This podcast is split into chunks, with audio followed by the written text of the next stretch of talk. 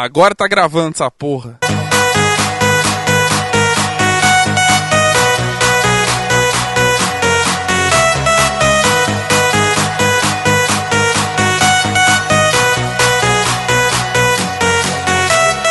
Come on, baby, and drop it. Scrub the flow and just mop it. Show these gangsters how you pop lock it. Don't care what you got in your pocket. I beat the way that you rockin' with that thing, thing. Girl, stop it. Wanna just bang, bang and pop Sejam bem-vindos a mais um Papo de Fotógrafo. Eu sou Rafael Petruco e amanhã não quero nada de mensagens, eu quero é presentes. Que engraçadinho. Também vou gravar. A gente ainda vai gravar um antes do dia do aniversário também. Bom, pra Eu- quem, só pra quem estiver ouvindo depois de, do dia 21 de outubro, né? E se você não mandou meu presente, por favor, providencie, eu aceito presentes atrasados. Você aceita Nós estamos, atrasado. É, nós estamos gravando no dia 20, então dia 21 é meu aniversário. Estou aguardando os presentes aqui em casa, endereço pode pedir inbox, eu passo pra vocês. É, eu também tenho problema com presente atrasado, não. Meu foi em agosto, mas quiser mandar, eu também aceito. Bom, eu sou a Ana Cariani e eu não tô mais rouca, porque no dia que a gente tava no aeroporto, que a gente ia gravar, eu tava muito rouca, tava horrível. E a minha voz tá um pouquinho, mas já melhorou bem. Só vai, só vai estar confundindo com a do cara que fazia a chamada do avião, né? É, mais ou menos isso, tava meio, meio com, com uma estática, tava uma coisa meio estranha. Bom, é, eu vou explicar por que, que a Ana ficou rouca. Porque, assim, durante os três dias, né, que tem o Ed em Prime, ela falou o dia inteiro, ela não parava de falar. E aí, quando a gente chegava à noite, a gente chegava em Florianópolis, o André tava lá aguardando a gente ansiosamente. Mentira, ele tava jogando videogame. E aí, além de fazer tudo isso, ela duplicava a informação porque ela contava como foi o dia de novo para o André, né? E o coitado querendo dormir e ela lá contando as 18 horas que estivemos juntos durante o Prime. O André não pôde participar, infelizmente, né? Só tinham dois crachás VIPs, né? Que era o meu e o, e o da Ana. Mas é por isso que ela ficou rouca. E para o azar de vocês, hoje ela está com a voz boa e ela vai poder falar mais, mais coisas hoje, mais vezes. Certo?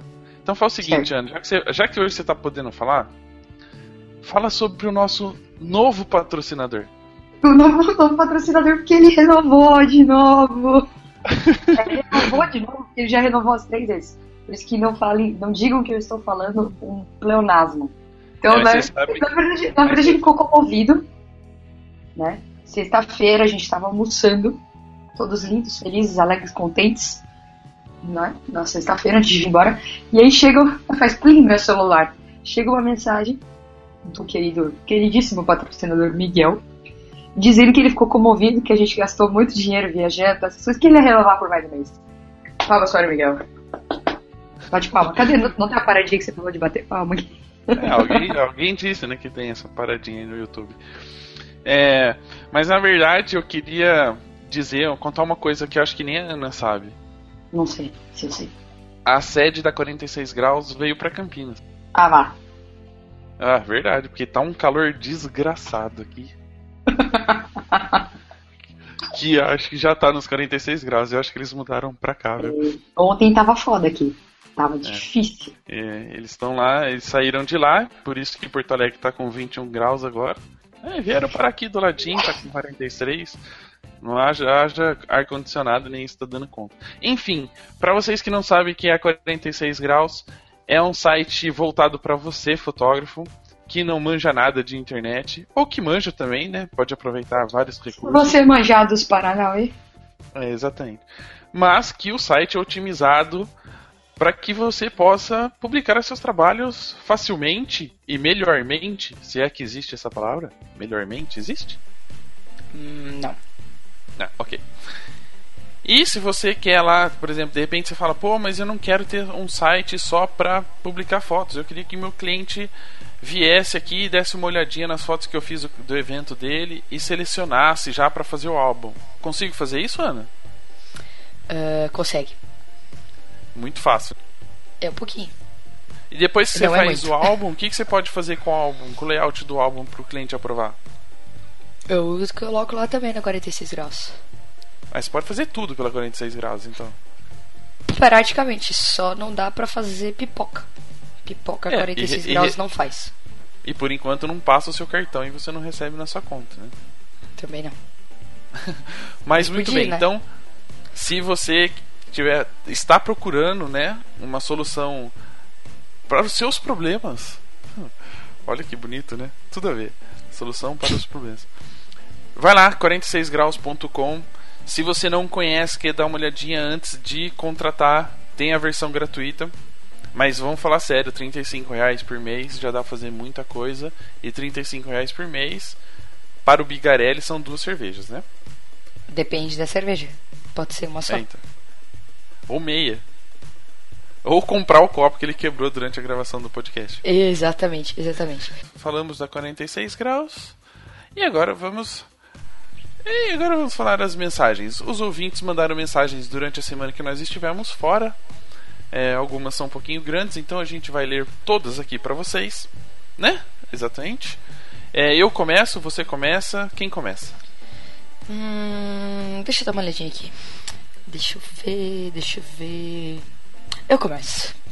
Então vai. Vamos começar pelos recadinhos no iTunes. O primeiro é do Marcos Barbosa. Aí ele colocou assim: Muito bom, cinco estrelas, aprendi muito. Curto e grosso. O Vocês falam mais alguma coisa? Não. O segundo recadinho eu acho que é de um russo. Porque está escrito aqui Zzz, Vilp. Né? Isso é russo? Seria russo? E ele resumiu a com a palavra vodka. Vodka. Porque vodka eu acho que em russo é, é a palavra Deve ser isso aí. conseguir. Né? Conseguir descer vodka. Você consegue beber aquilo lá, você grita, consegui! Eu acho incrível como você consegue fazer uma análise da pessoa, porque ela escreveu vários vezes. Você consegue fazer analisar uma pessoa, dizer de onde ela é, que língua ela tá falando, porque ela escreveu vários vezes. É, é fácil, simples, né? Então, o outro recadinho, que esse eu acho que eu vou deixar você ler, porque é, tem a sua cara, tá? Tem a minha cara. de- de- de- deste resumo do programa. Mas eu acho que é a melhor definição do programa feita até hoje. Até hoje. Eu acho que eu, vou- eu vou fazer uma camiseta depois com essa definição. Desde os primórdios. Eu acho, eu acho. Agora eu pensei até que você podia até. é, a gente pode colocar uns desenhos na camiseta. O problema é que a primeira parte a gente consegue resolver com um desenho sem ser ofensivo. A segunda já vai ser um pouquinho complicado. Ah, isso tudo bem. A gente dá um jeito. Mas, Mas beleza, lá. vamos lá. É, então, quem mandou esse recado foi o Rodolfo Lira. Presta atenção, gente. O título do recado dele é Uma mistura de maquê com caralho. É, é, é. Mas vamos lá, o recado é: uma dupla exposição entre uma headbanger e um aspirante a Fose. Aí ele colocou entre parênteses: que é que eu fiz? Que só poderia gerar essa composição única meio punk nerd monte pietana a la Bresson. PS, Petroco, rei do chat. Interpretem como quiser. Bom, é, eu vou interpretar por partes, tá? Fozzie, pra quem não lembra, é o urso do Muppets Baby. Ok? Aquele que Exato, fazia aquele que tem o narizinho estranho, né? É, aí eu não sei se ele me ligou a piadinha sem graça, Ou ao por que é eu- estranho. ou, ou não, ou ao fato de eu ser grande, um pouquinho gordinho e peludo, né? Não sei. Eu pre- não sei. Então. E rei do chat. É. Tá mais ou menos, mais ou menos, né? É que eu entro de vez em quando lá só pra fazer presença, pra marcar o nome, market share dentro do programa. É, tipo isso. É. Aí a gente voltando um pouquinho, né? O maquê com caralho, acho que todo mundo já entendeu, a gente não precisa explicar. Aí, Headbanger, a gente tava pensando o que ele quis dizer com Headbanger. Eu, eu, eu cheguei à conclusão que pode ser alguma coisa, aquela coisa, né? Tipo, ah, isso aí explodiu minha cabeça. Né? Então, Headbanger sei o que? Um explodidor de mentes. Eu acho que você pode mandar um outro tentando explicar. Né? Eu acho que ele pensou a mesma coisa que eu. Você fala tanto que explode a cabeça. Não sei, pode ser pro lado bom e pode ser pro lado mal. Bom, enfim, temos um outro recadinho. Esse aqui eu vou ter que ler com atenção, sem piadinhas no, no, no intervalo, para eu não me perder. É do Diego Cornilo, 22 anos, São Paulo, estudante de administração. Ele é meio esperto, né? Porque ele é estudante de administração, é esperto, escuta o programa. É. Perdeu metade. Perdeu a, a- Como é que fala? Isso eu perdi a palavra, depois eu lembro. Fala pessoal do papo, tudo bom? Falando sobre o último episódio com o pessoal da oficina Repensar, foi sensacional. Olha, se ele viu que ele achou um jeito de falar Rafaela Zacarevics ah, é, sem precisar se complicar, né? Ele pôs oficina Repensar. Então já. É, pronto, ele resolveu o problema, ele não fala o É, de pronto. ninguém. Mas depois de ouvir, ele fica aquele sentimento: o que eu quero da vida. É, eu também tive essa vontade de me suicidar. Mas tudo bem. Não é um episódio fácil e simples. Tem que ouvir mais de uma vez para conseguir absorver tudo. Sim, já ouvi mais de duas vezes. Olha, são mais de seis horas de gravação. Teve gente que já ouviu no mínimo três que eu fiquei sabendo. É. É, é porque. É isso muita paciência, velho. Não, sabe o que, que é isso? É, chama abstinência. As pessoas ficam sem ouvir a gente uma semana, né? Entram E elas, elas enlouquecem. enlouquecem. Então elas precisam ouvir mais vezes. E aí pegaram o episódio mais comprido para saciar essa vontade. Junto com o episódio de empreendedorismo, viu, Miguel? Este programa dá, dá mais dúvidas do que soluções. O que é ótimo para discussão e autoconhecimento. Viu, Miguel? Você deixou dúvidas. Novo. Eu, pessoalmente, penso que se tornar fotógrafo é algo que depende de um planejamento bem elaborado, com metas bem definidas. Pois o mercado, além de ser concorrido, como é em muitas profissões, ele é exigente à medida que você evolui e o nível de exigência aumenta junto. Correto? Correto. Tudo apresentado no programa foi bom para ver o óbvio, que o fotógrafo não é só fotógrafo. Ele é uma empresa e tem que se capacitar em diversas áreas além da fotografia, ou se cercar de pessoas que supram os pontos fracos do profissional. Correto? As pessoas estão prestando atenção no programa. Correto. Continuando, da arte grega à estratégia de negócios, tudo deve fazer parte dos estudos para quem quer entrar neste mundo de maneira segura e até elevar o nível do mercado como um todo, pois o concorrente vai ter que melhorar também, caso ele queira se manter competitivo. Correto? Bom, Deve tá. Desculpe o e-mail longo. Desculpo. É que esse episódio curto de 3 horas foi ótima palestra que deu mais vontade ainda de participar da oficina e entrar em ve... eu vou entrar de vez no mercado de fotografia profissional.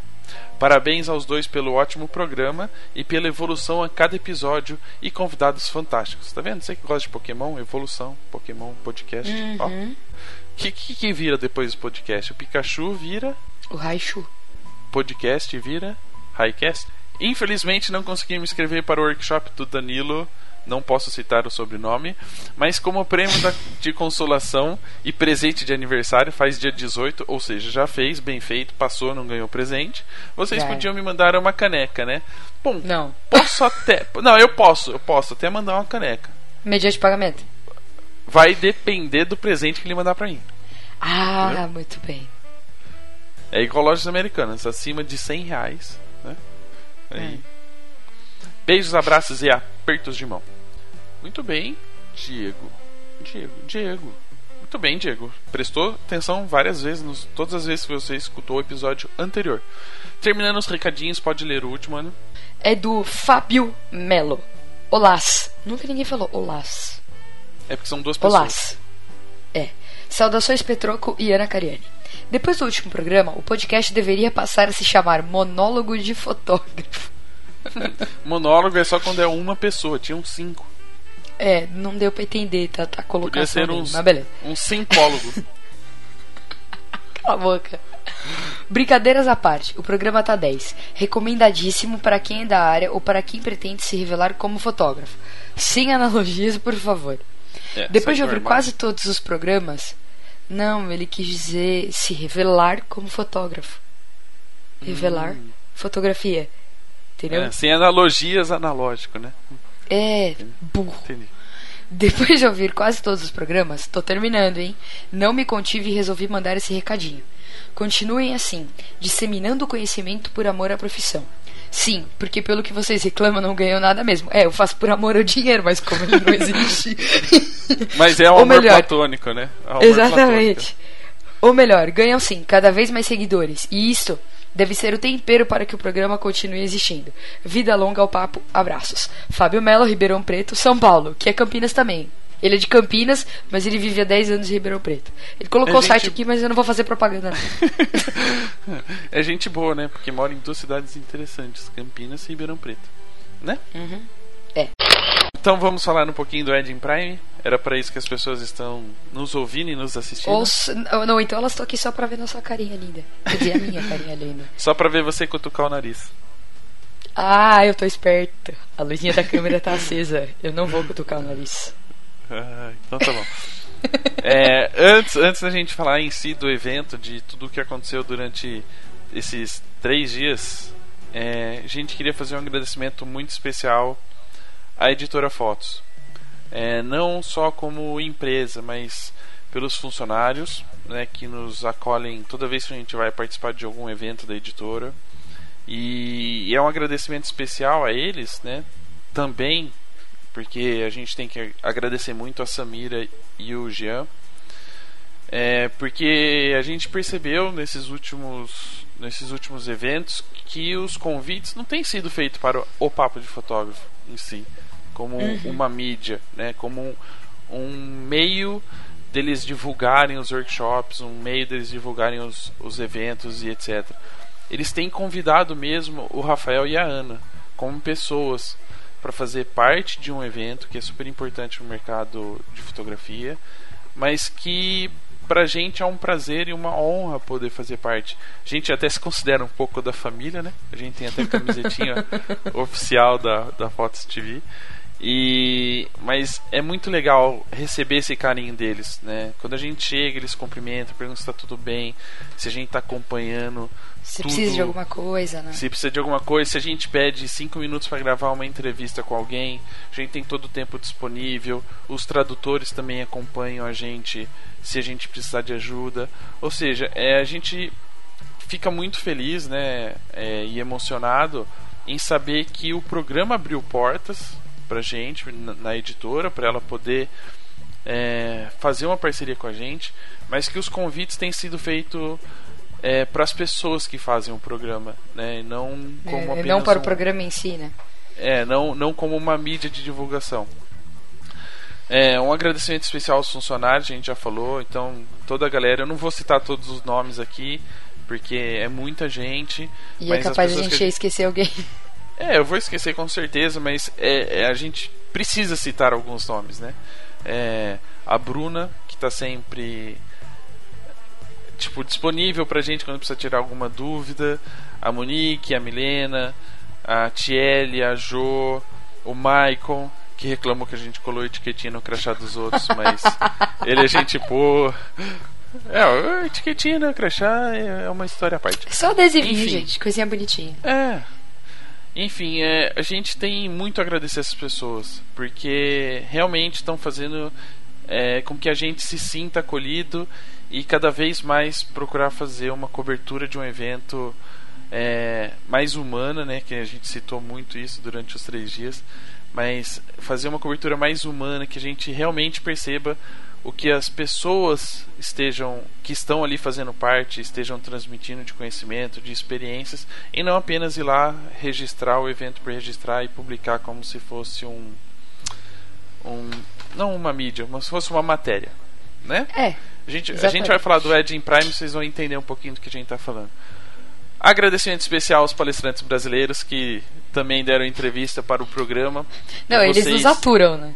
É, esse- é, eles aguentam a gente durante os três dias e aí em cinco minutos a gente grava alguma coisa.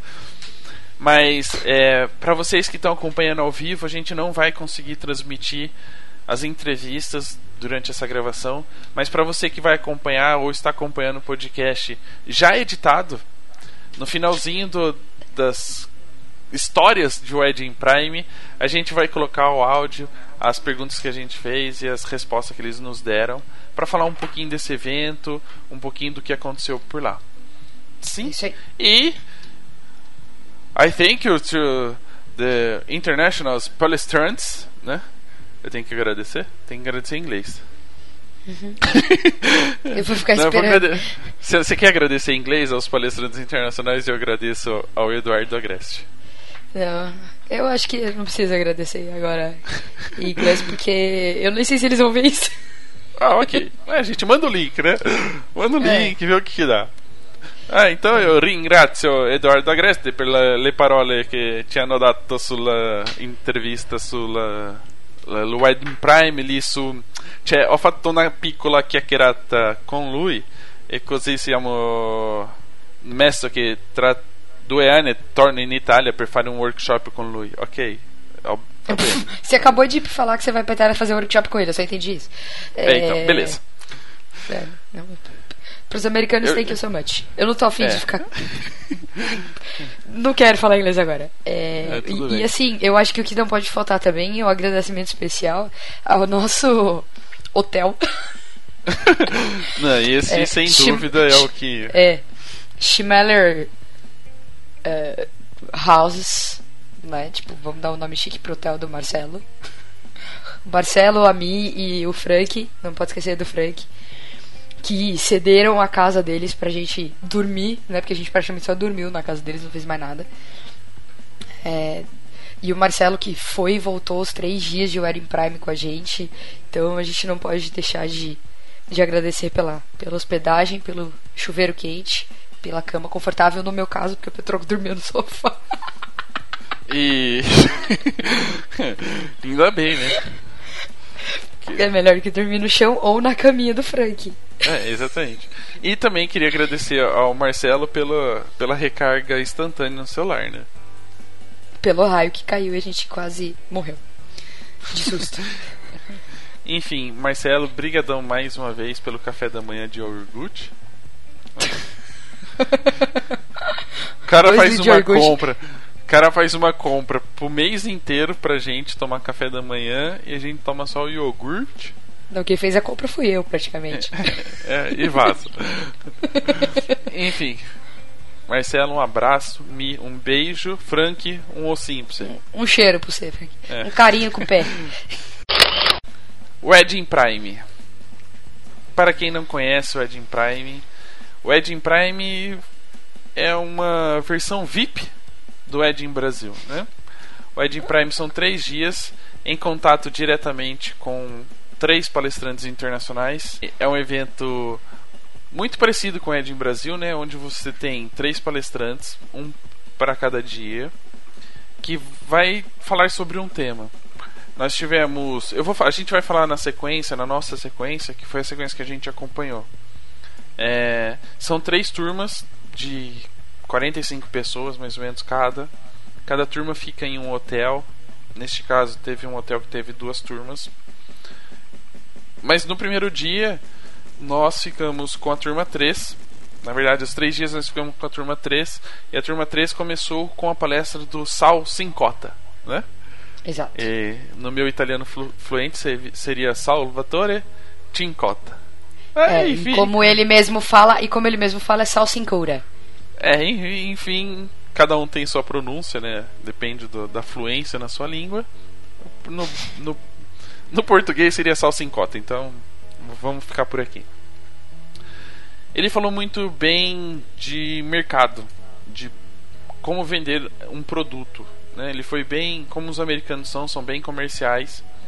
Ele, ele tem um estilão todo yo, né? Yo, tchá, pá, meio É. Eminem. Pra quem, pra quem viu o vídeo de, de, de encerramento do Papo de Fotógrafo, vai ver como é o estilo do cara. A primeira frase que ele fala. É, tira sua bunda do- da cadeira e. Ele é bem Van Diesel, assim, no Velozes e Furiosos falando. Eu achei bem legal, um, um jeito diferente de abordar a, a fotografia. Ele trabalha muito com a questão tempo é dinheiro e eu preciso fazer o máximo de dinheiro no menos tempo possível. Até ele brincou na prática dele que quando ele vai fazer uma fotografia, ele tem já um esquema de fazer mais ou menos seis fotos por direção, né? Então ele manda o casal se olhar, se olhar e ele faz seis fotos horizontal, vertical, seis fotos em 10 segundos. E no final do dia ele tem milhares de opções de fotos para poder vender para o cliente e ele consegue vender. Ele é fotógrafo, ele se dedica especialmente a parte de fotografia, enquanto a esposa na parte de vendas. Então eles mostraram como eles trabalham, os pacotes que eles oferecem, o sistema de trabalho. E ele partiu para a prática para exemplificar mais ou menos o que ele comentou do tempo é dinheiro e ele precisa fazer o máximo de fotos em menos tempo. Eu achei Exatamente, bem aí é- legal. É, eu não sei a Ana se ela tá prestando muita atenção porque ela fica de conversar fora, né, com as outras pessoas. Não, eu prestei atenção, eu prestei atenção. E, e- e- e era uma coisa que a gente comentou bastante lá, né? A questão dele é bem. Ele é extremamente comercial. Né? É- Ele não, não tem essa coisa que muita gente tem. Ah, da emoção do casal, não sei o que. Ele vai lá, faz a foto, ele vai lá, coloca o casal. Aí ele faz uma foto aqui, uma foto aqui, pá, vira a câmera, faz mais três fotos, muda de posição, acabou, depois ele vai lá e vende. Então ele vai, faz o máximo de foto que ele pode pra conseguir vender o máximo que ele conseguir e ganhar mais dinheiro. Pronto, acabou. É, O sistema de venda dele, eu não sei aqui no Brasil se se aplicaria de, de uma forma simples. Mas é algo que algumas pessoas podem tentar fazer e ver o que, que dá, né? Exatamente. E, e uma coisa assim bem legal que junto no, no, no segundo dia a gente já vai pra lá, mas só pra fazer um comentário. é, nós tínhamos outro casal que era o Jeffrey e a, e a Julia, Julia Woods. E, e mesmo sendo um casal, eles são muito diferentes, né? Casal americanos, eles são um pouquinho, mesmo comerciais, são um pouquinho diferentes do do Sal e da Taylor. É Taylor, né? Exato. É. Pra quem, pra quem não viu o vídeo, a Taylor, não sei porquê, me dá a impressão de ser a Lana do Smallville. Sim, ela tem o estilão dela. Eu achei legal isso. É, o Van Diesel com. com a. com a Lana Lang. É. O que, que a gente acabou fazendo mais no, no, no primeiro dia? Teve a prática.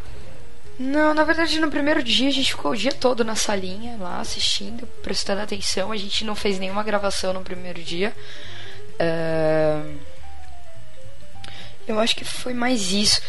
É, foi, foi no primeiro dia a gente acabou também voltando direto, porque era aniversário de casamento do Marcelo e da Mi. Então a gente não podia demorar muito lá depois no final do dia. Então. Mas a gente foi o. A gente assistiu a palestra dele todinha. É, eu não dormi, o Petroco já não posso dizer a mesma coisa, porque tinha um sofazinho bem convidativo no fundo da sala. ah, não, fora isso a gente zoou o De Paula, porque ele tava no mesmo grupo que a gente. Né? A gente foi fotografado pelo, fotografado pelo Rafael Benevides. A foto tá na capa da fanpage pra quem quiser ver. É, não sei o que mais que a gente fez no primeiro dia. É, na verdade, o primeiro dia, é, como era a nossa primeira participação no Wedding Prime, é, a gente tava mais ou menos como os alunos, né? Na verdade, a gente era alunos. A gente foi Sim, sim, nós alunos. estávamos como congressistas, né?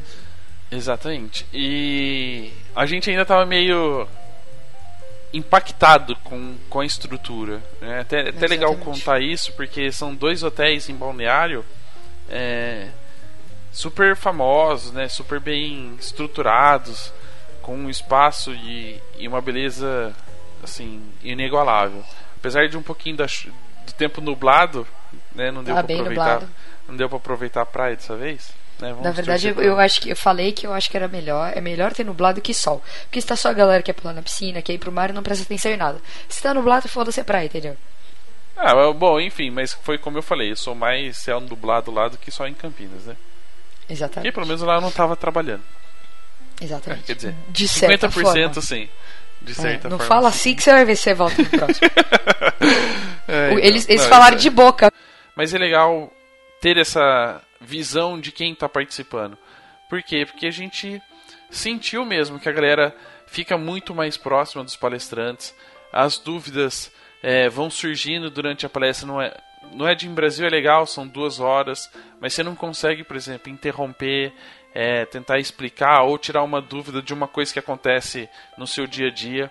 E ali no Edin Prime não, você está em contato direto. Parceiros né, do Edin Prime tinham um espaço mostrando alguns equipamentos, é, pessoal da Indimagem, que a gente vai comentar também no Leite de Ouro, que, que a gente aprontou com eles. Enfim, é super legal. Para quem não conhece o Edin Prime, acesse aí o edinprime.com.br, vai ter bastante informação sobre, sobre o evento. Para quem não fala inglês, não tem problema, tem um tradutor é, simultâneo do lado dele, não é o, o foninho de ouvido, é o Bruno, Exatamente. o Cláudio. Exatamente, eles estavam do lado. Então isso é bem legal, você consegue explicar sua pergunta, explicar sua dúvida. É, se ele dá uma resposta, você pode questionar novamente. É lógico, não muito, porque senão você interrompe a palestra dele aí perde todo o contexto. Mas é, é super legal essa proximidade. No primeiro dia, a Ana falou que a gente. que foi, era casamento do Marcelo. Se alguém falar assim, é, mas vocês iam atrapalhar. Não. Jantar romântico precisa de. Vela. E eles iam ter três. Estávamos nós lá. Três. Não, era mais um candelabro, né? Que eu desse tamanho, vocês aí é praticamente um lustre de velas. É o lustre do, da Bela a Fera. Não, ei, por- mas por sinal não era só a, gente. lustre não, o candelabro, Tinha cara. mais, tinha mais quatro pessoas lá depois, né? Mais quatro, que dia? No dia do aniversário. Ou não? Não, era só o Caia a Sabrina. Ah, então. Então tinha mais uma pessoa só. Era meia de. É, é, é, somando os dois dá um. Enfim. E aí, pra, como a gente fez a brincadeira do raio, é, choveu muito em Floripa, caiu um raio do lado do apartamento que acordou todo mundo e fez a cena mais grotesca deste Wedding Prime, que eu não vou falar aqui, quem esteve lá eu já contei, porque aí eu vou sacanear o Marcelo e a gente não vai ter hospedagem ano que vem. Então, paramos por aqui no primeiro dia. É, segundo dia, você quer apresentar o segundo Eu- dia? eu- o segundo dia, eu posso começar resumindo ele. O segundo dia foi o dia de chorar. o segundo dia foi a palestra da Julie e do Jeffrey. Ah, eles também são americanos, eles moram em São Francisco, na Califórnia. E eles já começaram a palestra super emocionados, assim, falando deles, contando da história deles. Eles, imagina, eles são casados há 23 anos. Tipo, é uma vida, né? Pra mim que tenho 26 é praticamente a minha vida inteira. E eles começarem contando da história deles e a forma que eles mudaram o trabalho deles por conta deles quase terem é, um ficado sem o outro por conta de trabalho. Então foi uma coisa que deixou a galera muito meio baqueada, sabe? Meio é, é, querendo pensar na vida, se tá fazendo da forma certa. Você quer falar? Você quer falar? Fala. Não, é. A gente esqueceu. A, a gente não, o só Jeffrey- você pelo jeito. Calma aí, calma aí. A Julia, a Julia e o Jeffrey é, mudaram sua palestra no segundo dia. Então, quem foi da primeira turma que assistiu eles no primeiro dia é, não, não teve, não sentiu tanto essa essa emoção nos dois. Eles mudaram a palestra deles porque no primeiro dia eu sabia que a gente estava esquecendo de alguma coisa e é, e é importante lembrar que a palestra de abertura oficial mesmo do, do Ed em Prime Hum, é. é. à noite. É à noite, né? Todo mundo se encontra no mesmo hotel e tem uma, uma palestra de abertura que foi feita pelo nosso querido caipira japonês gaúcho, Lauro Maeda. E eu acho que a gente vai tomar uma bronca dele depois disso, porque a gente esqueceu de citar ele antes. Eu não, Não, lembrava que tinha dar- acontecido, né? Não, É muita tá informação, Maeda. É muita informação. É. E a gente grava isso aqui ao vivo, não tá, não tem nada anotado. Enfim, e o Maeda nesse nessa apresentação já emocionou muita gente, porque e é uma coisa que a gente vem batendo em vários episódios e em várias conversas com outros fotógrafos sobre a importância de quem está atrás da câmera, né? Ou Exatamente. seja, a gente. A importância do nosso relacionamento com as pessoas. E o Maeda contou uma história, eu vou me dar a liberdade de contar aqui para vocês entenderem é, o contexto de tudo isso. E eu acho que essa palestra mudou o Ed in Prime, no sentido de que as coisas começaram a ser vistas de outra maneira. Foi que o Maeda contou a história da filha, que ela fez um desenho, né? E tinha ela, a mãe, e ela estava dentro do carrinho do supermercado e o supermercado. Ela mostrou pro Maeda Olha, sou eu, a mamãe indo pro supermercado. Ele falou: É, mas cadê o papai? Ela falou: O papai tá viajando. E aí, nesse momento, ele sentiu que ele estava é, se dedicando muito à fotografia, muito ao trabalho. E, e não estava acompanhando o crescimento da filha, não estava dividindo momentos com ela. E que ela percebeu isso, porque ela fez um desenho onde só tava ela e a mãe e não, não tava o pai. Exatamente. É, e aí o Maeda, dentro dessa palestra dele, falou muito sobre esse relacionamento, sobre essa ligação com a família, com, com as pessoas é, que são envolvidas na fotografia, etc. Com os amigos e pessoas. Pessoas compram pessoas, que nem o Fábio falou hoje na, é. na palestra dele na Fotos TV. É, então, nesse momento, quando ele mostrou também a importância, por exemplo, da amizade da filha dele com, com o Fábio Laube, que é um amigão dele, e de que a, uma das melhores fotos que ele fez, que ele tem lá, que ele tem guardado com carinho, é uma foto do Fábio com a filha, eu acho que mudou um pouco a forma que as pessoas estavam vendo o Ed Prime. Então, imaginem só a situação de que a gente terminou uma palestra é, totalmente voltada para o comercial, em que eu tinha que pensar que a fotografia custa tempo e que tempo é dinheiro, e de repente vem uma pessoa e fala assim: é, tempo é dinheiro, mas é, o meu dinheiro, o meu valor são as pessoas, é minha família, meus amigos, e a fotografia tem que ser uma consequência e não um meio. É, como ele falou que é, tem que deixar o ponteiro no meio, tem que ter um equilíbrio. Eu acho que quando ele falou isso, eu estava pensando muito no programa. Né? A gente sabe das limitações que a gente tem tecnicamente. A gente começou muito ruim no começo, gravando de qualquer jeito, melhorou um pouco, investiu em algumas coisas, mas eu acho que muito do que a gente fez até hoje, e o convite da editora, que nem a gente citou no começo, é um, um exemplo disso, é, é que a gente se importa com as pessoas. Né? Gente, legal falar de tecnologia, falar de câmera, falar de técnica, mas a gente conversa com as pessoas, quer saber as histórias dela, é, as experiências, a gente vê o retorno que elas têm depois do programa, até com a gente, né? Quantas pessoas a gente só tinha contato por ver ou só cumprimentava e hoje bate um papo, senta, a pessoa Exato. na hora do almoço faz questão de sentar com a gente na. Tá certo que a gente mais senta na mesa. Ou só senta porque não... tinha espaço. só na nossa mesa também. É, a gente mais invade a mesa dos outros, mas é é isso que é legal. A gente sentiu muito isso quando depois que o Maeda terminou, é, as pessoas se abraçaram, as pessoas choraram. O Laub foi um que foi pego de surpresa, tem até no vídeo do, do Gui, ele pegou ele, ele chorando. chegando as lágrimas. Então eu, eu acho que essa palestra então esse ano e foi Exato. essa palestra tanto que a Júlia, a Ana estava comentando que a Júlia começou contando a história dela, ela começou contando, na verdade, agradecendo o Maeda justamente por ter, ter contado a Exatamente, história. Exatamente, por ter contado aquilo, exato. Vou fazer só um adendo aqui pra gente não ficar chato e fazer Só um adendo. Também. Faz cinco minutos que você tá falando e você vai fazer só mais um adendo. Não, que, não é adendo, aquilo lá era comentário. Ah tá. é, Comentários então, do diretor. É, vamos, vamos aproveitar um pouquinho essa dica do, do Maeda e investir mais nas pessoas, né? acreditar mais nelas.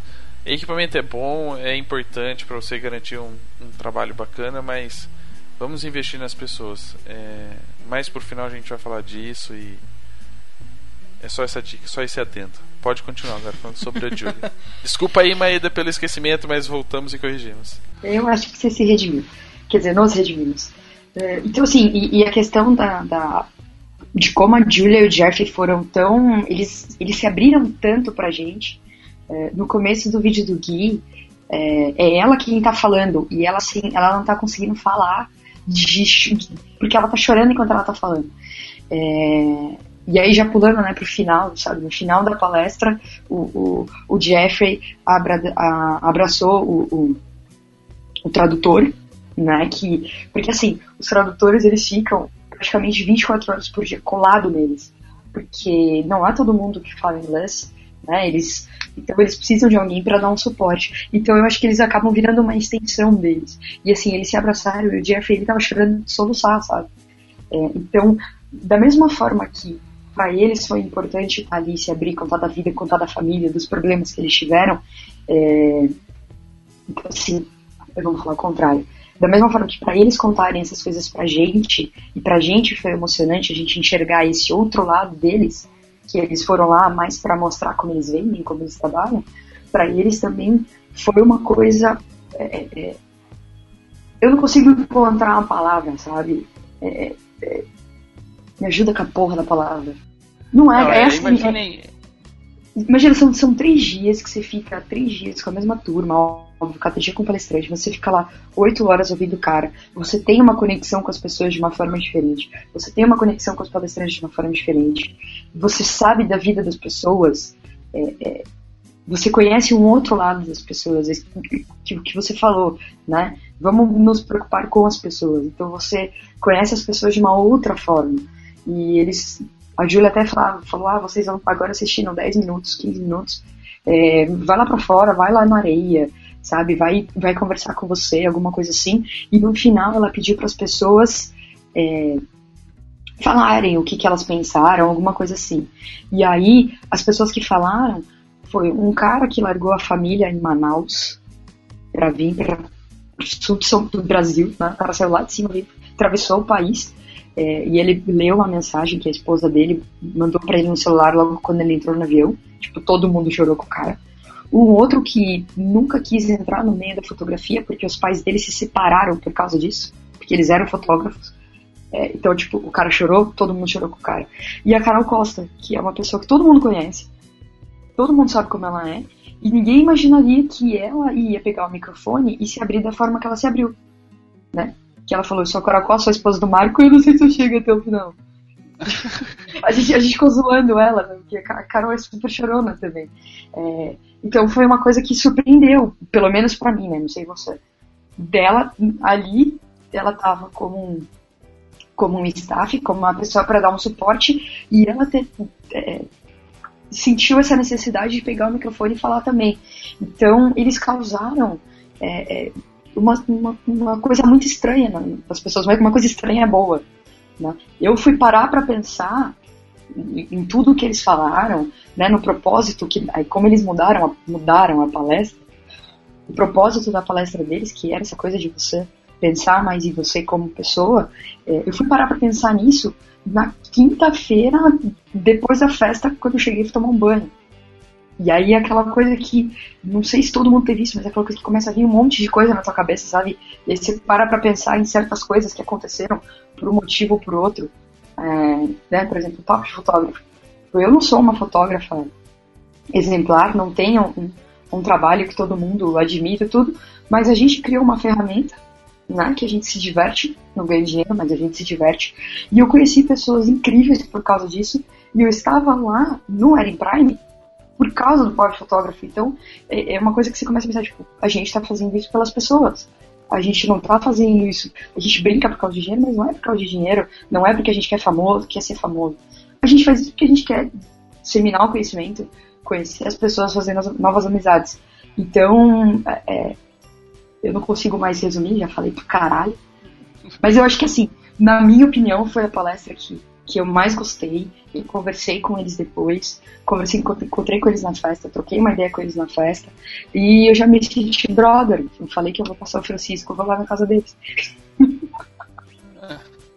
Cada um dá, dá o seu jeito com, com, com a língua que sabe falar, né? Exatamente, você já falou que vai pra Itália, falar. Enfim, é, a gente. a- A Carol até, até usou uma, uma definição super. Não pejorativa, mas é, tipo, deixou bem claro. Falou assim: Eu nunca imaginei que um casal americano que tem aquela característica fria, é, comercial, fosse vir aqui hoje e fosse fazer a gente chorar. A Não, e, ele, e no começo o Jeff pediu desculpas. Ele falou, me desculpa pelo meu povo, né? Me desculpa pelos americanos serem como eles são. Aí, tipo, eu todo mundo, como assim, cara? Eles estão pedindo desculpa. E, e a Júlia começa contando realmente uma história pessoal que é mais ou menos uma situação parecida com a do, do Maeda, mas o caso dela já é um pouquinho mais. que eles. Eu não sei se eu devo contar, eu vou contar porque eu não sei se eles vão palestrar no que vem, então se todo mundo vai ter a oportunidade de conhecer. mas ela disse que quase se separaram por causa do trabalho, né? Se dedicavam Isso. tanto ao trabalho em que as coisas não, não começavam a acontecer. E até nesse, nesse momento o, a Ana citou o rapaz que, que falou sobre a história dele pessoal, que a fotografia de uma certa forma separou o pai e a mãe e que ele não queria ser fotógrafo justamente por causa disso, por esse motivo e que por acaso a fotografia entrou na vida dele e ele agradece porque ele consegue emocionar as pessoas hoje com a, com a fotografia dele. Exato. Então ele procura na fotografia aquilo que ele não, não, não teve, né? Que a família acabou se separando. É, enfim, é, eu não chorei aquele momento porque acho que eu me desliguei. No sentido de que eu fiquei pensando em tanta coisa que aconteceu durante esse um ano e oito meses do programa. E até na, no caso de a gente falando de dedicação e, e ir atrás, eu penso muito na Camila, porque imagine, eu trabalho a semana inteira fora, não encontro ela, segunda-feira tem que fazer as coisas do programa, terça eu tiro para jogar futebol, aí é problema meu, né? Podia não jogar futebol. Mas como ela fala que eu preciso fazer exercício físico, ela concorda. Quarta, grava programa. Quinta, quando dá, grava outro programa para ter um backup. E aí eu tive que meu, falar, peraí, eu preciso dar um dia pra Camila, né? A pessoa que tá do meu lado todo dia, dorme, levanta, tá aqui comigo e eu não tenho tempo para ela. Então eu tirei um dia, sexta-feira é dela, a gente não marca mais nada. Aí sábado eu trabalho e domingo eu quero descansar. É, realmente é um, uma coisa muito. Como é que eu. Não é uma doação, né? Porque doação é uma coisa que você faz ali no às vezes doação é uma coisa que você quer e às vezes nem sempre o que você está fazendo e você está perdendo seu tempo é uma, é uma doação, você faz por obrigação. Mas é uma dedicação que a gente tem com algumas coisas que a, a gente precisa às vezes parar, pensar. É, fotografar é muito bom, estudar é muito bom, mas a gente, aí a gente volta um pouquinho na questão de quem são importantes, né? Quem são as pessoas importantes. E, e isso pode mudar a sua fotografia. Uhum. Eu vou, vou fazer um comentário aqui, eu não sei se é verdade, mas eu é a minha visão do, do, do processo. Para quem conhece o Renato De Paula, excelente fotógrafo de casamento e ele tem uma filhinha nova e tem cada vez mais eu vejo ele publicando alguma coisa sobre ela.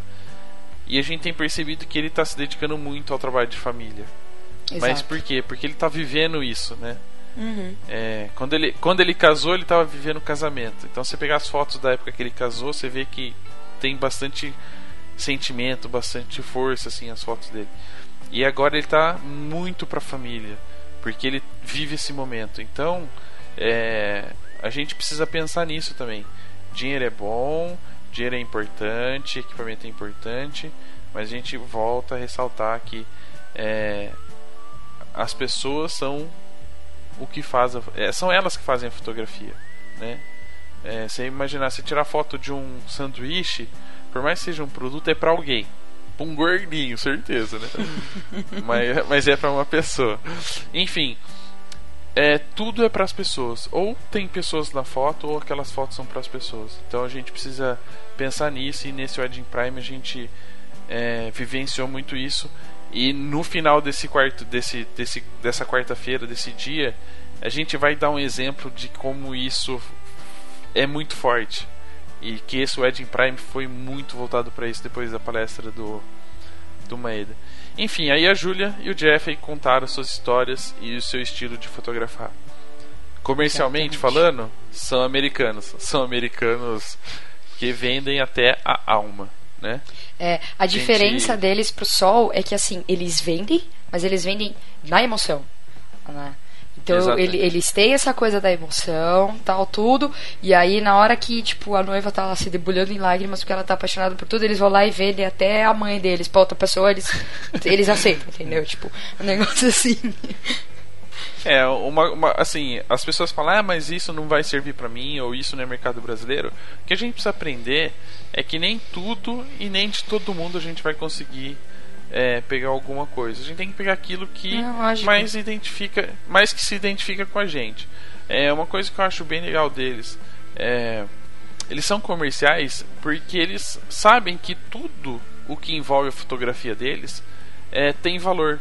Né? A gente às vezes fica com medo de, de cobrar e de, e de sei lá, fica, ah, tem que dar alguma coisa, tem que Eles não, não tem essa não. É, vou citar um exemplo aqui pra vocês. Um ensaio de casal deles custa 5 mil dólares. Né? Eles cobram. É, é muito caro. E eles vendem. Aí, aí uma dica que eles deram lá muito legal, que eu acho que alguns vão conseguir aplicar isso no seu, no seu mercado, é de que de, quem fecha casamento com eles, eles dão um ensaio todo ano da família. Aí o cara fala, pô, mas vou trabalhar o resto da vida para eles, né, de graça? Não, eles dão o ensaio, uma hora por dia, uma vez por ano. É uma hora do dia, né? Nem por dia, é do dia. Então, por exemplo, amanhã, das 3 horas da tarde às 4 horas da tarde, eu vou fotografar a sua família de graça todos os anos. Só que o trabalho é de graça. A fotografia, não. Se a pessoa quiser comprar foto, pague. Quer comprar o CD, pague. Pague. Entendeu? Então eles têm assim, é, é, uma, é comercial, é comercial, mas a diferença do da, do JJ, vou fazer JJ, JJ Woods para o S Cincota, ST Cincota, é, é que ele é bem comercial e eles buscam fazer a venda da, dessa, desses brindes é, com sentimento. Né? Então, por exemplo, um álbum. Você vende um álbum que cabe 50 fotos, mas a pessoa está escolhendo foto, não, ela não quer só 50 no álbum. Ela quer 100, 150, e aí ela faz a venda de páginas adicionais. Então, é, e eles têm um timing, né? Eles têm tudo calculado, quanto tempo para fazer, quanto. Ele tipo... pediu para ela calcular no, no, no, timer do celular, tipo, calcula 30 segundos. E aí era 30 segundos para ver quantas horas ele fazia. E aí ela olhou e falou assim: deu, te, deu 10. Ele falou: Nossa, eu pedi 30, ela me deu só 10. Tá vendo como é que é o negócio? É. Esse aí é o, a prática do Sincota, que ele para fazer as fotos ele pede um tempo, mas ela acabou dando menos tempo, mas ele já tinha feito as fotos. E então a Julia e o, e o Jeffrey, é, por esse motivo de quase ter se separado por causa da fotografia e entenderam a importância e a emoção que isso tem, né? E eles aplicam isso comercialmente no trabalho. E é muito legal, eles têm muitas ideias, muitas coisas que eles que eles fazem juntos, é, principalmente quando vão fotografar, porque a Julia é assistente do Jeffrey quando ele está fotografando e, o, e, e invertem quando ela está fotografando. É então é bem legal. Eles fizeram uma prática muito boa, muito dinâmica também, porque como tinha o assistente, que era o Zorba, óbvio, né? Zorba está em todas. É, eles acabaram fotografando ao mesmo tempo, então você percebia como é que eles trabalhavam, quem imaginava o que, como trabalhavam. Só que a Julia tem uma ferramenta que muitos fotógrafos ficaram babando, que é uma 200 um 8. Né? Cara, aquele, é, Biga... não, aquele é um monstro. né? o, o Bigarelli não prestou atenção em nada. Ele só ficava, cara, 200, um 8. Era essa a frase dele até o final da prática. É, enfim, e, e, foi bem legal essa, essa questão do, dos sentimentos e desse tempo que a Julia dava para as pessoas é, saírem um pouquinho de tudo aquilo e ter os cinco minutos para pensar no que realmente pretende fazer, né? A gente fala fala muito dessa ligação com as pessoas e é, e é nisso que eles se preparam e mas também não são não recriminam a, a parte de vendas, né? Então, é, se eu fosse vocês, eu entrava aí no site deles para conhecer um pouquinho o trabalho. Eles têm algumas outras coisinhas é, que eu não vou citar aqui, senão a gente também fica um pouquinho longo. E vocês vão ver depois, para quem tá acompanhando. Um pouquinho longo, a gente não tá nem na metade do negócio, já tem uma hora, então vai ficar um pouquinho longo. Não, é longo assim, no sentido de a gente falar muito sobre o trabalho deles. É, é. Só porque eu fico apaixonada fez... por eles, eu vou ficar falando muito deles. É, tudo bem, tudo bem. É, depois você dá um beijo na boca do Jeffrey e tá tudo certo. Oh, rapaz, é... ao respeito. Ele é um homem é, bonito, gente... mas ele é um homem casado e eu também sou. ah, mas o André é, é mais ou menos, ah. né? Mais ou menos. Idiota. E. E a gente gravou a entrevista com os três palestrantes internacionais, então vai ter em vídeo com legenda que a gente vai preparar. Só que uma entrevista ficou grande, a legenda Tem lá o Petroco se ficar... achando. Ele É, falou a gente vai ficar Eduardo. o, o vídeo o vídeo vai ficar pronto pro próximo Wedding Prime, tá? É, na que verdade, gente o que a gente que fez foi traduzir. facilitar, né? A gente, dessa vez, as perguntas foram gravadas em português para não ter que fazer tanta legenda. Porque, ô troço chato. Mas tudo bem, só que as perguntas, as respostas ficaram mais demoradas. As respostas ficaram Então, muito longas. fudeu. tá fudido. Então, fudeu do mesmo jeito. Mas Beleza. enfim, é, esse foi o, a palestra do segundo dia. E a gente falou muito da, da ligação com as pessoas. Quem aqui não lembra da Dani que organizava o- o- os eventos da editora Fotos? Dani Evelyn, que já esteve aqui no nosso programa. Aquele programa sobre os bastidores. É, foi uma semana antes É. do Era em Brasil, se eu não me engano, né? Esse programa. Isso. Hum, É, acho que foi. Foi uma semana antes. Ela saiu da editora e abriu um Ford Truck.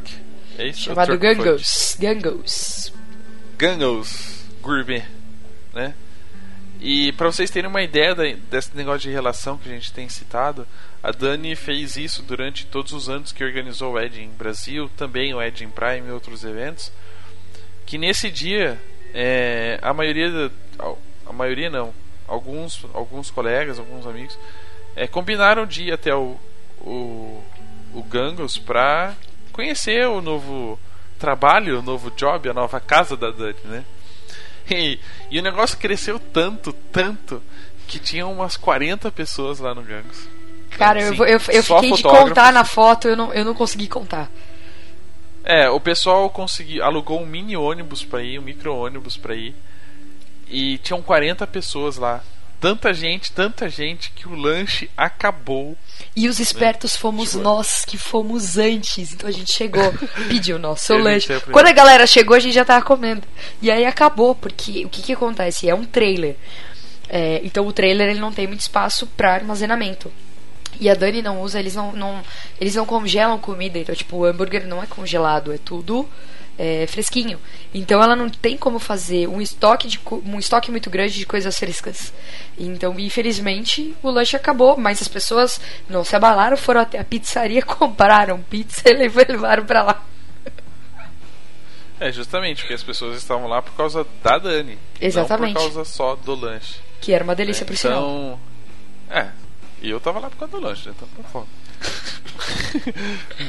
Falaram do lanche de costela, aí eu tive que ir, né? Você foi comer o lanche do Costela. É.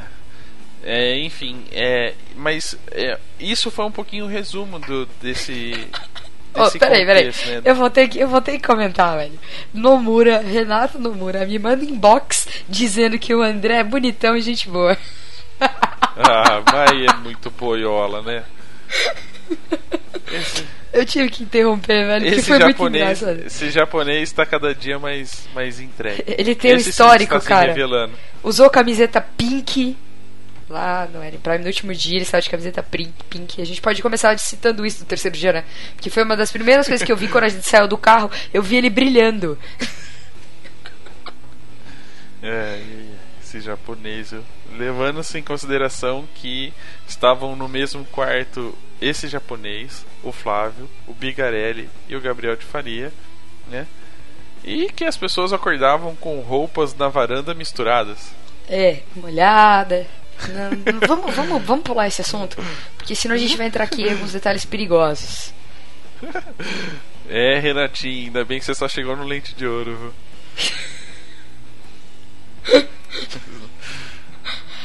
Ai, cara, mas Enfim. beleza. Vamos pro Esse, segundo esse, dia. esse foi o segundo dia e que a gente ficou muito feliz da Dani estar com. Bom, se não tava um sucesso, né? Já fechou a cota do mês. Ela só volta em dezembro agora.